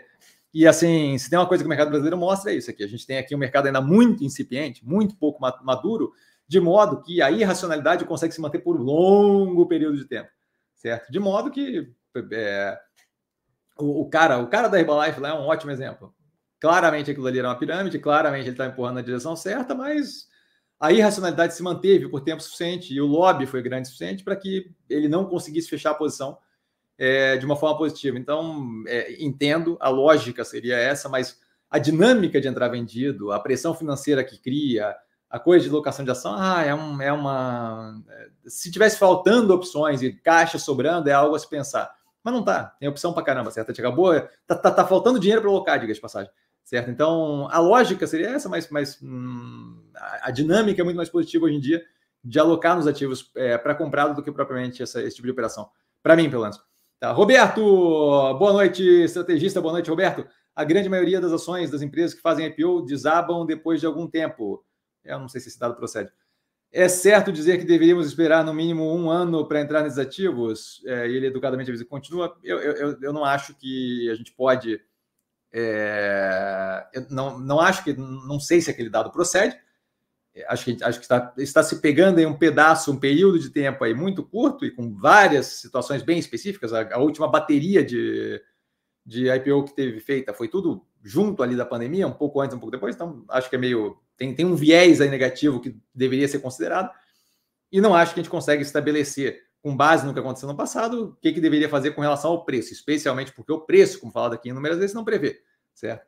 É, você tem, por exemplo, se você vai usar o preço como exemplo, olha o GX. O GX não fazia lufas, não tinha perfurado nenhum poço produtivo e estourou dois mil e tantos por cento para cima. Então, assim, preço ali não é provavelmente a, a parte que eu veria. Já volto ali no Selmo. É, vi que muitas dessas mostram lucro antes de entrar no IPO e depois dão prejuízo. Volto a reforçar, não, muitas dessas não é um dado que dá para quantificar, tá? Então tem que ver. Não sei se é bem assim. Pode ser manipulação? É, quando aí começa a entrar em teoria da conspiração, eu não participo desse tipo de coisa, tá?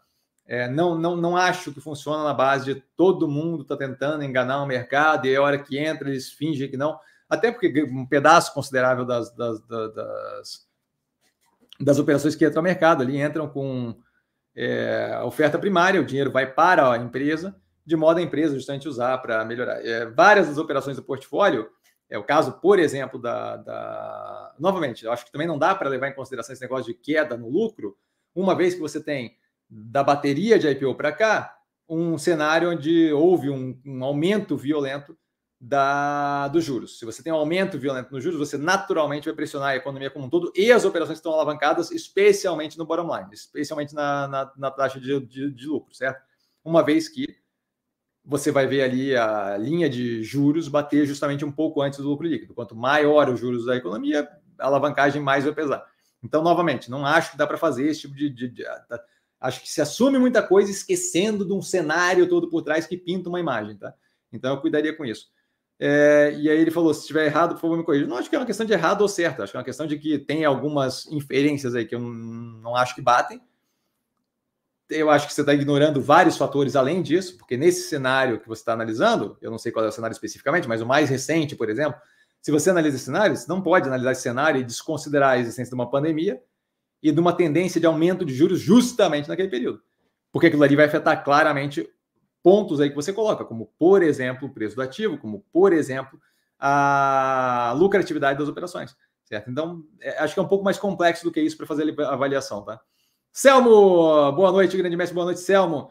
Já teve ou algum interesse em avaliar porte a Wilson Santos? A Wilson Santos está avaliado no canal, talvez um pouco mais de tempo atrás. É, acho que até me indicaram, falaram recentemente dessa operação, acho que talvez o Léo tenha falado. É, já foi analisado no canal, só não lembro quando aqui, peraí. É, porte, porte, porte. É, eu não lembro quando. Acho que ah, foi analisado, não. É, foi analisado, não foi? É, eu não lembro quando é que foi analisada essa, essa operação, mas foi analisado no canal, acho eu. Não é possível que não. Jesus. É, eu estou procurando aqui, não estou encontrando, mas, mas acho que foi analisado no canal em algum momento. E aí devemos ter. Talvez esteja como Wilson Santos aqui. Eu não sei, não estou conseguindo encontrar, tá? Mas é possível que sim, procuraria no canal. De qualquer forma, se não tiver. Bom, eu vou ver aqui rapidinho. É, se não tiver, eu tenho interesse em avaliar. É, eu não sei se ela estava com alguma questão de. de ser vendido, de fazer fusão, alguma coisa assim mas é do estagiário, apenas o lucro da empresa, nada mais. Agora eu sei o que o mercado, que o mercado é sem noção. pois é, é, acontece. Jorge, boa noite, Cassiano, boa noite, Jorge. Ainda tem muitas opções que não andaram. Então, além do Banco do Brasil, qual a ação que está próxima de maturação? Eu não sei, o mercado está oscilando bem agressivamente. A gente tem aí não tem nenhuma que esteja no preço como o Banco do Brasil, e as outras têm distâncias ali que não dá para dizer. Não dá para dizer porque é, não é uma distância tão próxima, depende de como vai, vai, vai oscilar o mercado.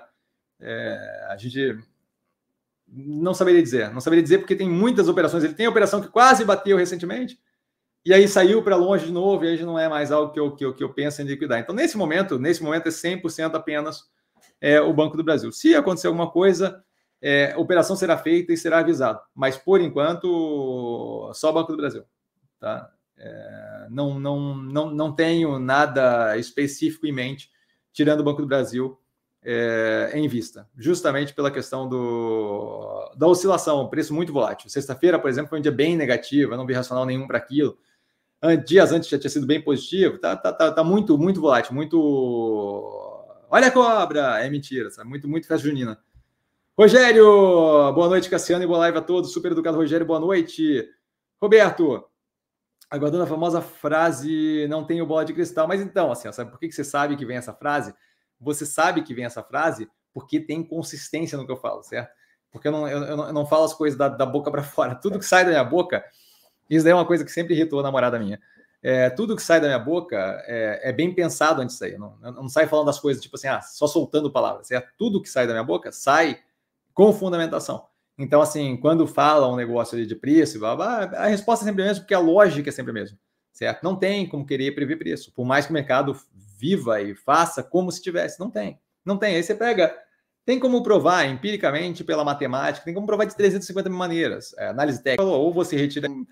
É isso, assim, não importa o quão certo, às vezes não importa o quão, o, o quão racional, o quão lógico, o quão matematicamente comprovável. A evidência empírica não, não, não importa muito quando entra na vibe de crença. Então, sim, você com certeza adivinha que é bola de cristal, porque consistente, a lógica, se a lógica é a mesma, a resposta é a mesma, certo? eu dou uma floreada, mas basicamente isso. Jorge Vívio está operando próximo à cotação mínima. Coloquei para dentro do meu portfólio. É, aí eu acho que tem uma análise. Tem análise.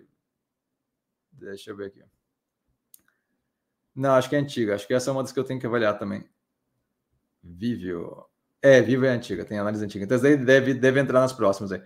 Marcos, pão de açúcar, na verdade, seria interessante agora com as mudanças. Isso que quero dizer.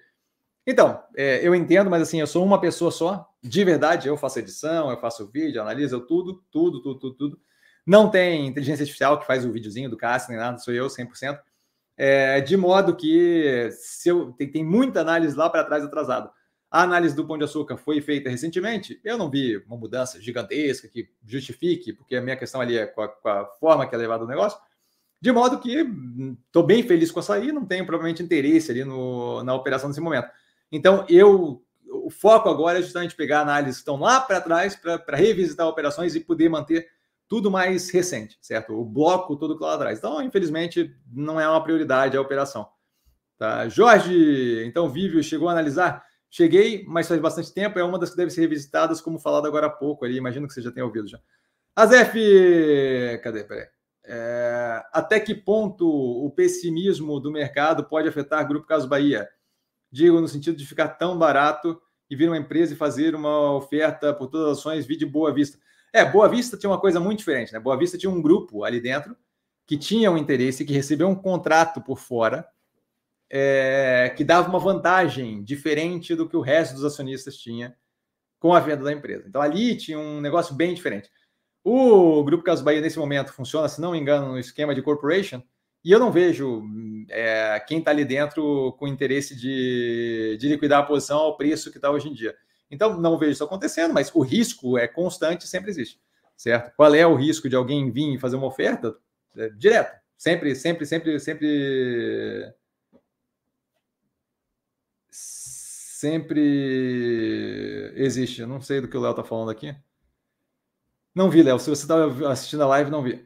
É, Roberto, o que significa entrar vendido? Eu nunca entendi essa expressão e não pesquisei. Pode me dizer? Entrar vendido significa vender um ativo descoberto, significa vender algo que você não tem e alugar enquanto você não fecha a operação. Basicamente, tem explicado no canal, diga de passagem. Tá? No canal tem, acho que no básico da bolsa, lá na playlist, alguma coisa, tem explicado no canal. É, mas basicamente significa apostar na queda de uma ação eu vendo algo que eu não tenho, alugo e entrego para a pessoa enquanto isso. Quando eu vejo que o preço caiu o suficiente, eu vou lá e recompro a ação a mercado. Então, eu recebi um valor acima, pago o valor abaixo para repor a ação, menos o delta do aluguel que eu paguei durante o período em questão, e aí fecha a operação. Se a ação cair, ganho de dinheiro. Tá? Basicamente isso. Mas é, vale a pena dar uma olhada no, no canal. Tá? Drácula, ele voltou, o Senhor das Trevas voltou. Saudações a todos os amigos do canal. Saudações de ti, Padrim El Frozen. Fazia tempo que eu não isso. O Drácula voltou.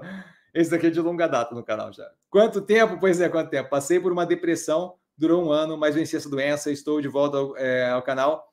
E a bolsa, estamos junto. Cara, sinto muito de verdade. Legal que você tem essa clareza, legal que você tem abertura de falar. Tá? Eu acho que ajuda, sempre ajuda, assim, quando a gente comenta esse tipo de coisa, quando eu falo do câncer, quando você fala desse tipo de coisa, sempre ajuda as pessoas a se sentirem aí é, que, que não é só você que passa por isso, que uma galera passa por isso. Tá, ó, coraçãozinho para você. Beijo enorme. Padrinho Ele Frozen está na área e fico feliz que você voltou e precisando, estamos sempre aí, estamos tá? sempre aí. No Insta ali, especialmente, Drácula. Beijão, cara. Feliz, feliz mesmo que você também. Vitão, boa noite e parabéns aí na, na, na batalha. Vitão, boa noite, grande mestre, a todos que acompanham o canal. Boa noite, Vitão. Super educado, como sempre, carinhoso.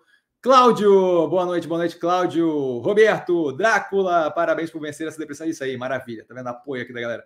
Parabéns por vencer a depressão. Que bom que você vai continuar aprendendo com o nosso professor Cassiano. Sempre um prazer inenarrável. Feliz que voltou. Feliz com a atitude do Roberto também. Isso aí, vamos dar força.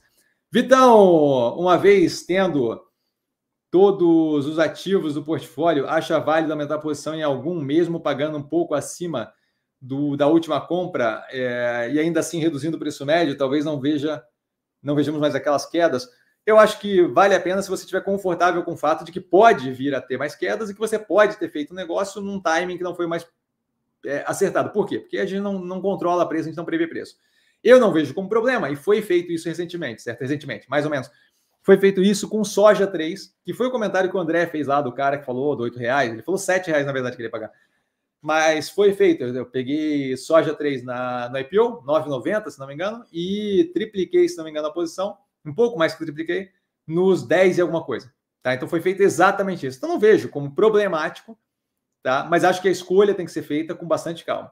Se o caixa que está sobrando não é um grande caixa, eu não vejo problema de deixar um delta de canto, não fazer isso e justamente ver como é que vai acontecer. Porque se tem uma coisa que a gente está vendo é o que? A continuidade, consistência de tensão e oscilação agressiva no mercado. Então, assim, não acho que vai faltar opções Infracommerce, por exemplo, agora acabou de, de, de entrar, certo?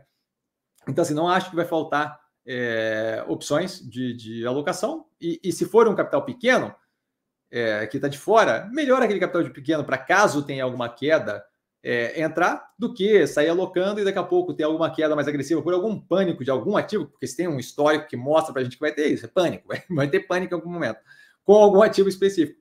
E aí você dá uma abertura certo? A gente tem aí algumas opções aí, de, por exemplo, o Grupo Soma, que começou a chamar atenção, de leve, mas começou a chamar atenção, três tentos também, que podem ser ativos, que podem vir abrir espaço. A gente teve Infracommerce colocada recentemente no canal, no, no portfólio, certo? Então, assim, eu, eu, eu não, não. Se é pouco capital que está de fora, não sairia correndo, tá? E, mas não vejo problema. Se tem alguma operação que você tem um pedaço, uma participação pequena, o preço não é absurdo, não vejo com problema. Tá? Eu fiz isso em soja 3, está explicado e comentado no canal, inclusive, tá? André, like, like, like, like, aliciando o pessoal. E ele continua, mestre, está no radar e Fracommerce para aumento de posição? Com certeza. Tá? É, hoje teve ordem dada, então, hoje teve ordem dada, mas o ativo desandou a subir. E aí, é, não sou de correr atrás. Mas é, tem aumento de. Para Infracommerce, tem aumento de posição, é, de dobrada de posição, a intenção tá? Mas eu preciso daquele preço derretendo em geral. Ali a gente pega né, uns 15% de distância do preço pago mais caro e, e, e manda mais uma porrada. É, mas tem sim, tem interesse em aumento de posição. Tá? É só continuar caindo que vai ter. É que hoje deu uma subida forte. Não sei se fechou uma subida forte, mas teve uma hora no meio do dia que estava 4 alguma coisa para cima. É, de qualquer forma, sim, tem interesse em, em aumentar a posição em Infracommerce. Valdir, quando fazer preço médio em Grupo Caso Bahia? Meu preço médio pós-grupamento está em 64 reais. Eu não me preocuparia tanto com preço médio, que tá? Eu me preocuparia mais com é, a, a, alocação ser feita com base no que está acontecendo agora, certo? O preço médio, o, o, reduzir o preço médio é algo que você tem que pensar. O preço médio vai fazer diferença quando for realizar o ativo, certo? Agora não é o ponto relevante. O ponto relevante é você ter algumas ações do banco da, do Grupo Caso Bahia a esse preço atual, 11, 10 reais alguma coisa o, o preço, né? A questão de fazer preço médio, a gente está no momento agora que o quê? Pouca clareza, é... pouca clareza não. É... A, a, operação está fazendo uma reestruturação que ainda tem um tempo para caminhar. Então não tem pressa, porque o mercado não deve reagir positivamente tão cedo. Por quê? Porque o mercado está todo apavorado com aquilo ali, certo? A gente tem os dias aí pós-grupamento que o mercado está querendo se aproveitar daquela situação para derreter o ativo. E aí fala uma quantidade de asneira na internet que você não tem noção. Ah, quando faz agrupamento, dá mais espaço para descer. Meu amigo, o espaço de 100% para 0% é o mesmo do espaço de 100% para 0% pela agrupada. O espaço não aumenta, não tem nada disso acontecendo. Então, assim, novamente, mais um bando de folclore, mas, mas fala-se. Nesse clima bélico contra a operação, o preço tende a cair, que é o que a gente tem visto, certo? Uma derretida. Então não tem por que sair jogando dinheiro ali dentro agora. Eventualmente, aquilo ali vai, imagino eu, deva estabilizar. Estabilizando, não estabilizando, aí a gente começa a ver a ideia de jogar mais uma raquetada de dinheiro para dentro. Né? Eu, pelo menos, vou fazer esse processo.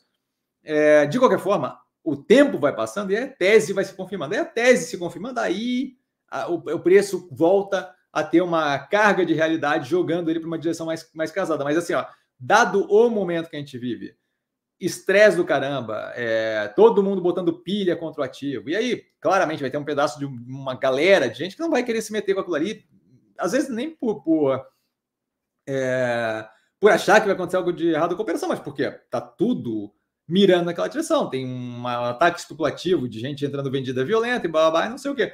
Então, assim, não tem por que sair correndo naquela direção, certo? A gente pode esperar. Essa é a graça de estar comprado, certo? Eu não estou com pressa, eu posso esperar. E outra, assim, ó, ah, se não aumentou a posição na sexta-feira, não aumentei. Se tivesse aumentado hoje, teria pago bem menos. E talvez amanhã, depois, daqui a um mês, talvez pague bem menos. Se quiserem me dar cinco reais, três reais, eu tô aqui, certo? Tô aqui. Só não tem pressa, não tem aceleração, certo? Então, eventualmente, a gente faz aumento. Mas eu acho que esse momento agora não tem pressa nenhuma. Tem muita pressão em cima do ativo, pouca informação saindo. Hoje saiu a informação de que a operação não teve a antecipação da CRI jogada para cima dela, mas isso aí, para mim, pelo menos já era esperado. Talvez o mercado reaja bem e tal. Mas eu não estou com pressa, não tem fear of missing out, eu não estou com medo de perder a subida, porque não é. é tem muita coisa para acontecer na estruturação da operação e o mercado parece que vai ficar incomodado por bastante tempo. Se vai ou não vai, outros 500. Mas se começar a subir, a gente está comprado, a gente ganha. Se continuar caindo, a gente não, não tem pressa de alocar agora resultado que vem, é, sai fevereiro, março, talvez começo de março, aí vai dar mais clareza ainda de para onde estamos indo, qual é a velocidade. Aí vai dar uma clareza maior ainda de quão rápido dá ou não dá para aumentar. O preço começando a estacionar e começando a parar de cair 10% por dia, aí eu começo a ver a possibilidade de aumentar a posição. Mas enquanto estiver derretendo, deixa derreter.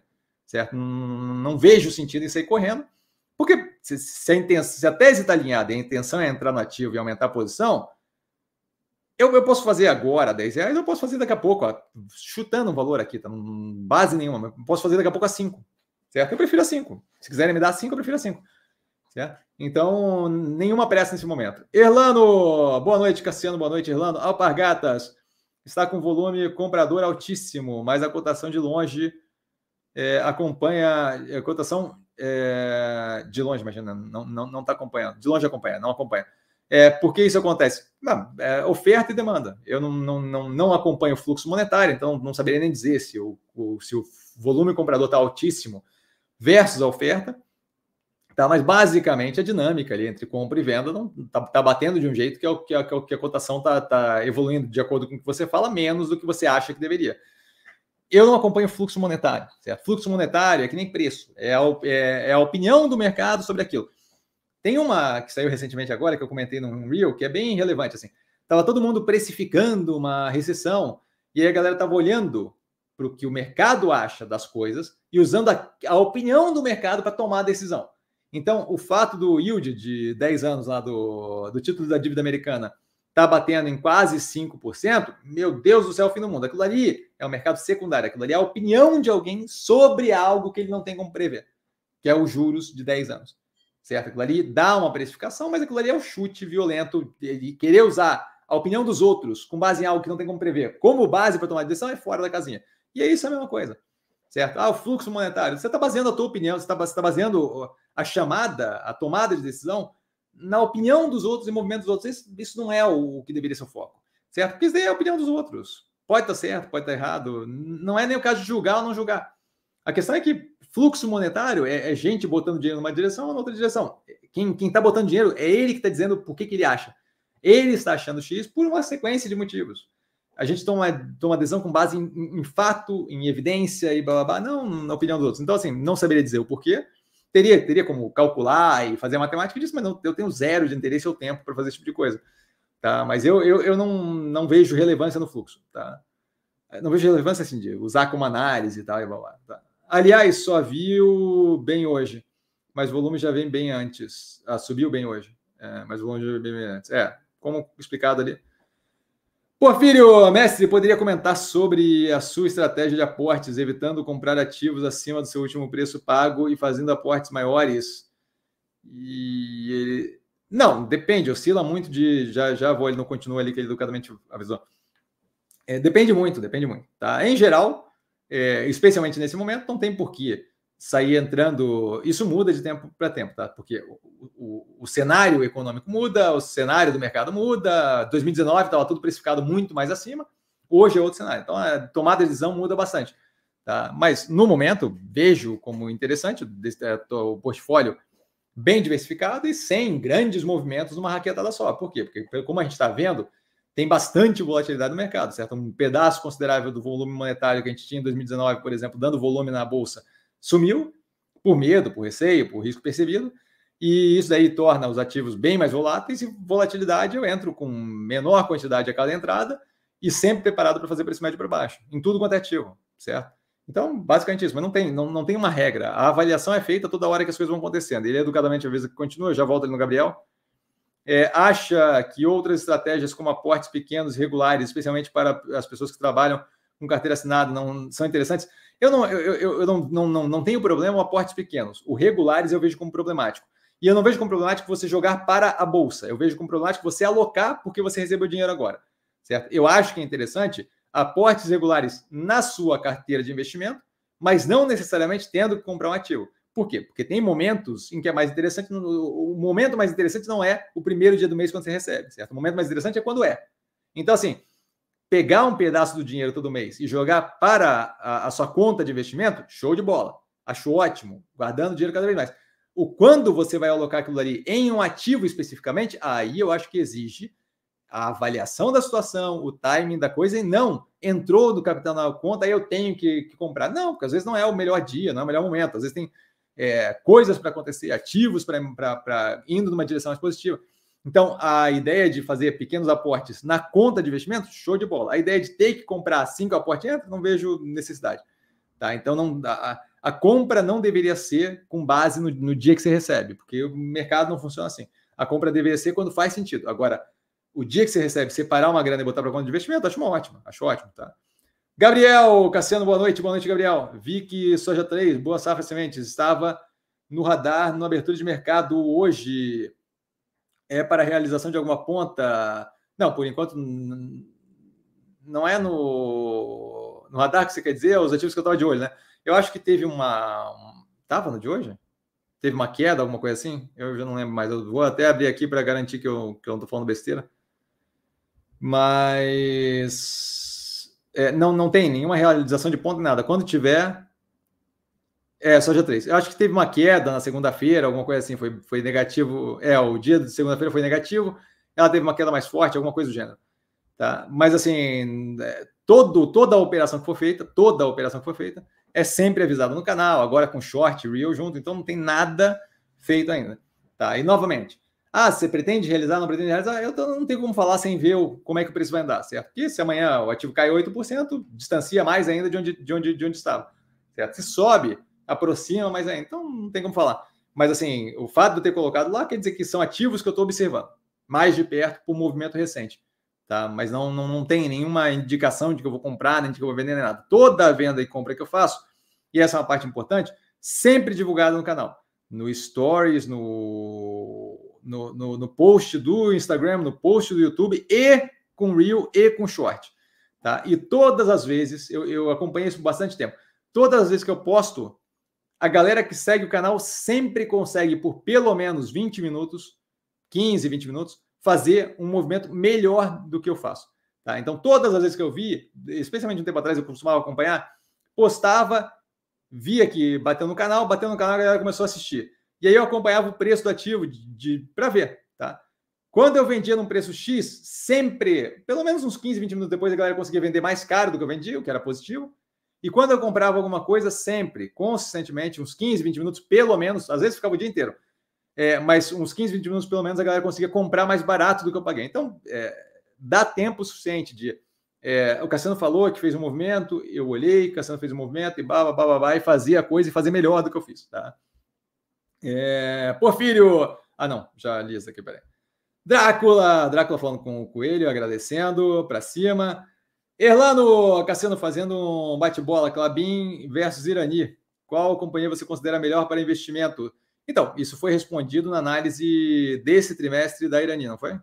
Isso, a Irani está analisada no canal esse trimestre, ou terceiro trimestre, onde eu falo justamente isso. É, é a Clabin, eu não lembro dos detalhes do porquê, mas está explicado lá. Tá? É, mas é, é, é a Clabin que está no portfólio. E lá está explicado. A gente vem fazendo essa análise há bastante tempo já, algum tempo. É, mas esse trimestre, esse trimestre Irani foi analisada justamente com esse prisma. Tá? Eu não lembro de cabeça, vale a pena dar uma olhada na análise. Da Irani, tá? Não da Clabin. A Irani é que está com a análise comparativa. Porfírio, sobre o Grupo Caso Bahia, mesmo que porventura ela venha à falência, um benefício de ter um portfólio com mais de 30 ativos é justamente estar preparado para isso. Não veria problema errar uma tese ou outra. Então, então, eu entendo perfeitamente o que você fala é que na minha cabeça, e, e, eu entendo perfeitamente o que você fala, eu acho que diversificação de risco é ótimo, mas na minha cabeça, para mim, especialmente com a responsabilidade que eu sinto de falar para tanta, tanta gente, para a galera que segue o canal e tal, e, e eu não acho que é, é tranquilo para mim, mesmo tendo 35 ativos no portfólio. Eu não ficaria tranquilo de ver errar uma tese de investimento a ponto da empresa é, quebrar e eu achar que não ia quebrar. Tá? É, eu não ia achar tranquilo.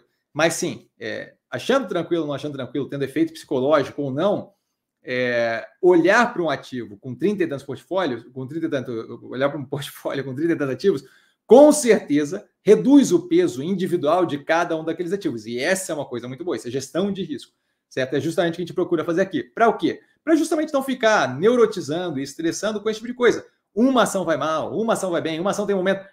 Por, por, por que da tranquilidade? Eu comentei isso tempos atrás. Por que da tranquilidade com a, a, a, oscilação de preço agressiva, o curto prazo, porque eu não estou preso só naquele ativo. Tem trocentos ativos no, no portfólio e eles vão é, é, variando de forma diferente. De modo que agora não é o momento é, mais propício ali para liquidar Grupo Caso Bahia, vai ter um tempo ainda de alocação de capital dentro, tudo ótimo, não tem problema. O portfólio tá, tá, tem várias outras coisas no portfólio rodando enquanto isso, enquanto aquela tese vai se desenvolvendo.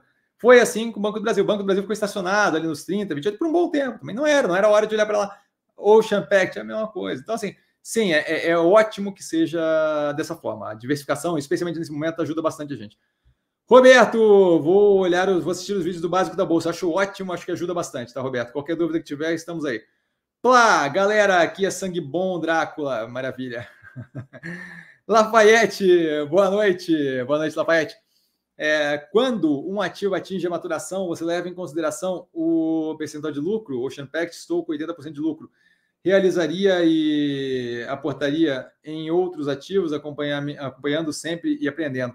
Maravilha. Então, não levo em consideração o percentual de lucro, levo em consideração o quanto a empresa tem para andar ainda, certo? O Ocean Pact, aqui, a ponta mais barata aqui, está com 245% de lucro. E não estou querendo vender ainda, certo? É, então, assim, o lucro é, é, algo a se levar em consideração, mas assim, o, o se, se, eu estava com um ativo ridiculamente muito descontado, eu não vou começar a vender porque tem 100, 150% de lucro, porque estava muito longe da realidade. Então eu começo a pensar em liquidação, e o Ocean Pact ainda não chegou nesse ponto, começo a pensar em talvez fazer um haircut, de, de reduzir um pouco a posição e tal, à medida que começa a bater num nível mais casado com a realidade. Eu ainda não vejo o Ocean Pact nesse nível vagamente casado com a realidade. Tá? Então, acho que ainda tem uma quantidade considerável para subir, e aí assim, a gente começa a reduzir paulatinamente, sem pressa, a, a, a posição. Tá?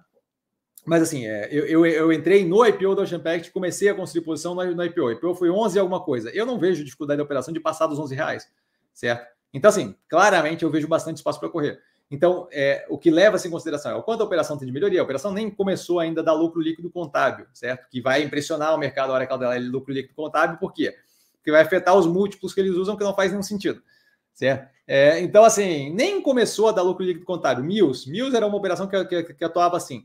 É, depreciação, depreciação, depreciação, comia o lucro, todo mundo apavorado, preço caindo. A hora que começou a dar lucro líquido contábil, aí todo mundo começou a se impressionar. Eu já estava lá dentro, desde a época que comprava com prejuízo líquido contábil, né? Então, assim, tem muito para correr ali ainda, não tem nenhum interesse em sair acelerando. Tá? Depende do ativo, mas nesse caso aí, acho que ainda tem bastante para andar. Tá? Roberto, Hoje eu li uma coluna do site Geraldo Samua que mostra a preocupação dos jovens com a crise climática, a descarbonização, e mostra o papel da Ambify, da, da, da Ambipar, né? é, que pertence ao grupo Ambipar. Gostei da matéria, ele educadamente avisa que continua. Gosto de ler as matérias do site do Geraldo Samor e volta e meia fala das atuações das empresas na sociedade do seu portfólio. Tem recomendação de outro conteúdo que possa acompanhar? Especificamente com relação a isso, não. Tá? Eu tenho muito conteúdo de podcast que fala desse tipo de coisa, eventualmente eu coloco para vocês no Compondo a Tese da sexta-feira, mas nunca é algo que ah, tem essa. Tem, ah, talvez, assim, se você, não sei se você gosta de, de, de, conteúdo em inglês, mas tem o How We Survive, acho. Deixa eu só encontrar aqui qual é o nome do. Ó, é How We Survive. How We Survive é um podcast feito pela. Acho que é pela, pela, pelo time da Marketplace do NPR, do NPR não, do, do AMP. Bom, não lembro agora, mas é uma, é uma rádio de é uma rádio pública americana. Eles têm um, podcast que é, é, em português seria, né? Como a gente sobrevive. How We Survive. Esse podcast fala só, só de questão climática. Tá? E aí de todas, a, exploração de vários fatores diferentes e tal, não sei o que, é um podcast que eu tô meio atrasado. Matei a primeira temporada tempos atrás, mas estou meio atrasado nessa segunda temporada. Mas é bem interessante, é bem construído, é bem feito. Esse daí é um especificamente que fala disso. É... Aí não sei. E pega ele a parte social, não sei o quanto é, agrada esse tipo de coisa. É em inglês o podcast, não sei se também se, se, se, se é uma boa de ouvir. É, mas esse daí é um conteúdo que eu sei especificamente disso. O resto eu acabo pegando, como eu assisto muita coisa, como eu escuto muita coisa diferente, que tem é, várias matérias sobre coisas diferentes, eventualmente vem uma coisa de é, social, governança, é, environment, né, de meio ambiente e tal, e acabo pegando isso aí, mas não específico seria esse, tá? André, mestre, pensei em vender uma pequena parte do Champact, mas desistir, pois o ativo pode maturar muito mais. Seria o aumento seria o aumento em infracommerce. Então, tem que ver se vão liberar esse aumento no infracommerce, sabe? Porque, pelo que eu vi hoje, por exemplo, não sei se vão conseguir, não, não sei se vão deixar o preço cair. Se deixar cair, tem aumento. Eu não vejo problema de fazer um haircut pequeno para aumentar a infracommerce. Só acho que, assim, é, tem que ser feito isso com muita parcimônia, sabe? Eu não acho também que tem. Não, acho, não acho que tem pressa na questão de aumentar na infracommerce, nem nada. É, cuidar para não querer trocar um ativo pelo outro, mas não vejo problema. Ah, Cassiano, eu gostaria muito de ter infracommerce fazendo parte do portfólio. Fazer um haircut, um, um, tirar um naco pequeno de Ocean Pact, não vejo como problemático, tá?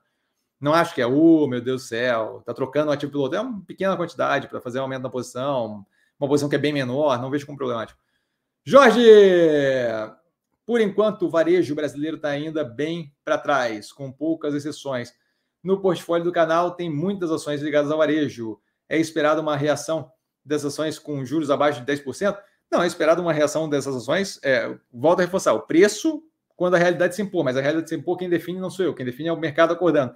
Na minha cabeça, uma operação que está entregando, uma operação vagamente casada com o que estava entregando no pré-pandemia, precificada 30% abaixo do pior momento da pandemia, faz zero sentido. Mas eu não, eu, eu, eu não controlo o mercado, certo?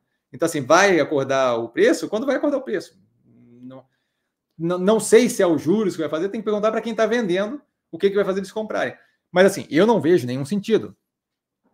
Azul é outro exemplo. Só para dar um exemplo assim, eh, eu estou falando ali, quando eu falo abaixo do, do pior momento da pandemia, eu estou falando de lojas N, Guararapes, que foi bem explicado e demonstrado na análise da CIA que está no canal.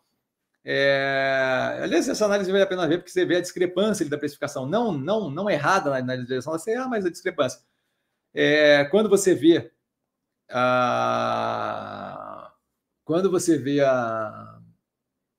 a Azul, você vê um ativo que entrega resultados acima do pré-pandemia em EBITDA, em qualidade operacional, com um cenário pior, e ainda assim, o preço está 70%, 80% abaixo do, do, do, do pré-pandemia. Então, assim, na minha cabeça faz zero sentido, mas volto a reforçar: quando é que o preço vai reagir? Quando o mercado acordar para isso. Eu não. É, o, o, por isso que eu digo várias vezes, e tem gente que fala que é opinião minha, mas não é, é várias vezes.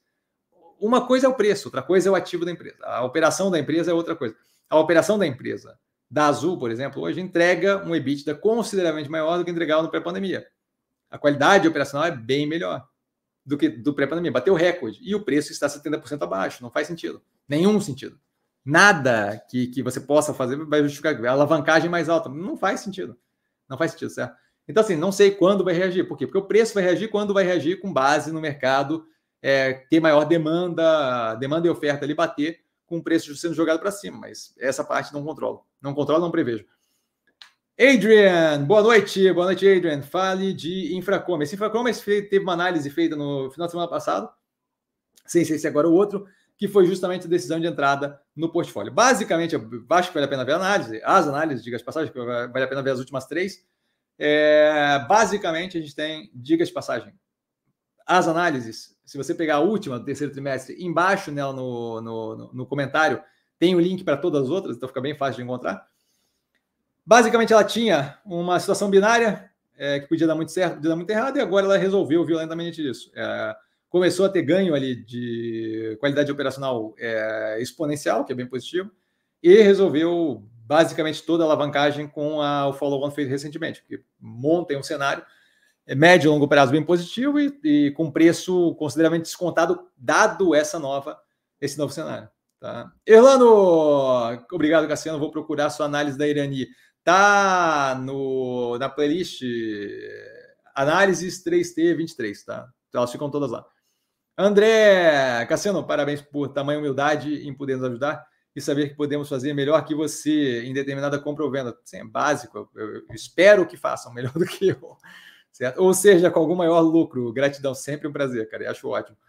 É, André, você é diferenciado no mercado. Fico feliz e espero que esse negócio aqui vá para frente, que a gente consiga cada vez mais ajudar a galera. Paulo, mestre, o que você acha? O que acha da recomendação de venda do Goldman, da Clabin? Acho que é um direito deles recomendarem a venda. Para mim, se começar a abrir preço ali, a gente, a gente começa a salivar aqui. Ele fala oportunidade de aporte. Para mim, não, porque o meu preço acho que está nos 13 reais, alguma coisa assim. Então, 13, 15 reais. É, então, não nesse momento, mas assim, se começar a surgir, começar a equalizar preço com operações de vários ativos e começar a sobrar capital, esse é um dos ativos que eu vejo possibilidade de talvez aumentar é, a posição, mesmo aumentando o preço médio. Tá? Mas nesse momento, sem nenhuma pressa. Se, para quem não tem posição no ativo, acho que pode ser interessante. Novamente, lembrando, né? Temos aí uma trajetória ainda de pressão e por aí vai. O, o resultado do trimestre passado veio mais pressionado, comentado na análise, tá? E ele continua. Para dividendo, o CAPEX é, do ano que vem jogou o balde de água fria, né? Não acho que jogou balde de água fria.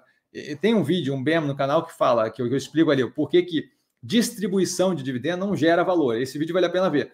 É, se a operação vai investir é, em crescimento ou vai distribuir para o acionista, tem que ver o que, que o que, que efetivamente é melhor. É, a galera supõe que dividendo pago para você é melhor. É melhor se você investir melhor do que a operação. Se a operação fizer um investimento que é, que, que, que é melhor como um todo, aquilo ali eventualmente vai refletir no ganho de capital, vai refletir no preço do ativo. Mais cedo ou mais tarde a realidade se impõe. Pode demorar, pode, lá, mas é, eu, eu vejo assim, ó, operação bem tranquila, uma operação que, que paga dividendo enquanto você espera e tem aí um direcionamento bem positivo. Pode ser que eles tenham é, uma aceleração no plano de investimento, mas eu, eu, eu, vejo como bem interessante. Os investimentos que eles fizeram até agora são todos casados com a melhoria da qualidade operacional, crescimento da operação médio e longo prazo. Não vejo como negativo, é um momento positivo para ser aproveitado dessa pressão que estão todas as operações seguindo, sentindo, e ir para cima certo? É, mas não sei, não, não vi a fundo ali qual é, acho que teve o Clabin Day, né? Não vi a fundo ali qual é o, o plano de investimento mais agressivo, tá? Gustavo Cassiano, acredita que o quarto trimestre de 2023 de Bahia virá melhor que o terceiro trimestre de 2023? Eu acredito e espero que sim. E aí não é questão de adivinhar o resultado, certo? É questão de que aqui 90% da desgraça que a gente tinha para fazer num trimestre só que fosse afetar agressivamente o resultado, foi feito no terceiro trimestre. Isso é comentado na análise, tá? E é comentado também na teleconferência da empresa. De modo que aquilo ali foi afetado muito negativamente por essas mudanças agressivas feitas tudo numa, numa talagada só. O quarto trimestre ainda terá resquícios daquilo. Mas uma coisa é tudo numa raquetada só, outra coisa é resquícios daquilo. Outro ponto que você tem que ver é o que, que você está falando de resultado, que, que o quarto trimestre virá melhor. Melhor tem vários sentidos aí. Tem estrutura de capital, tem fluxo de caixa, tem não sei o que. Acho que ainda tem bastante. Acho que ainda tem uma patinada, um trimestre, pelo menos, de boa patinada para vir.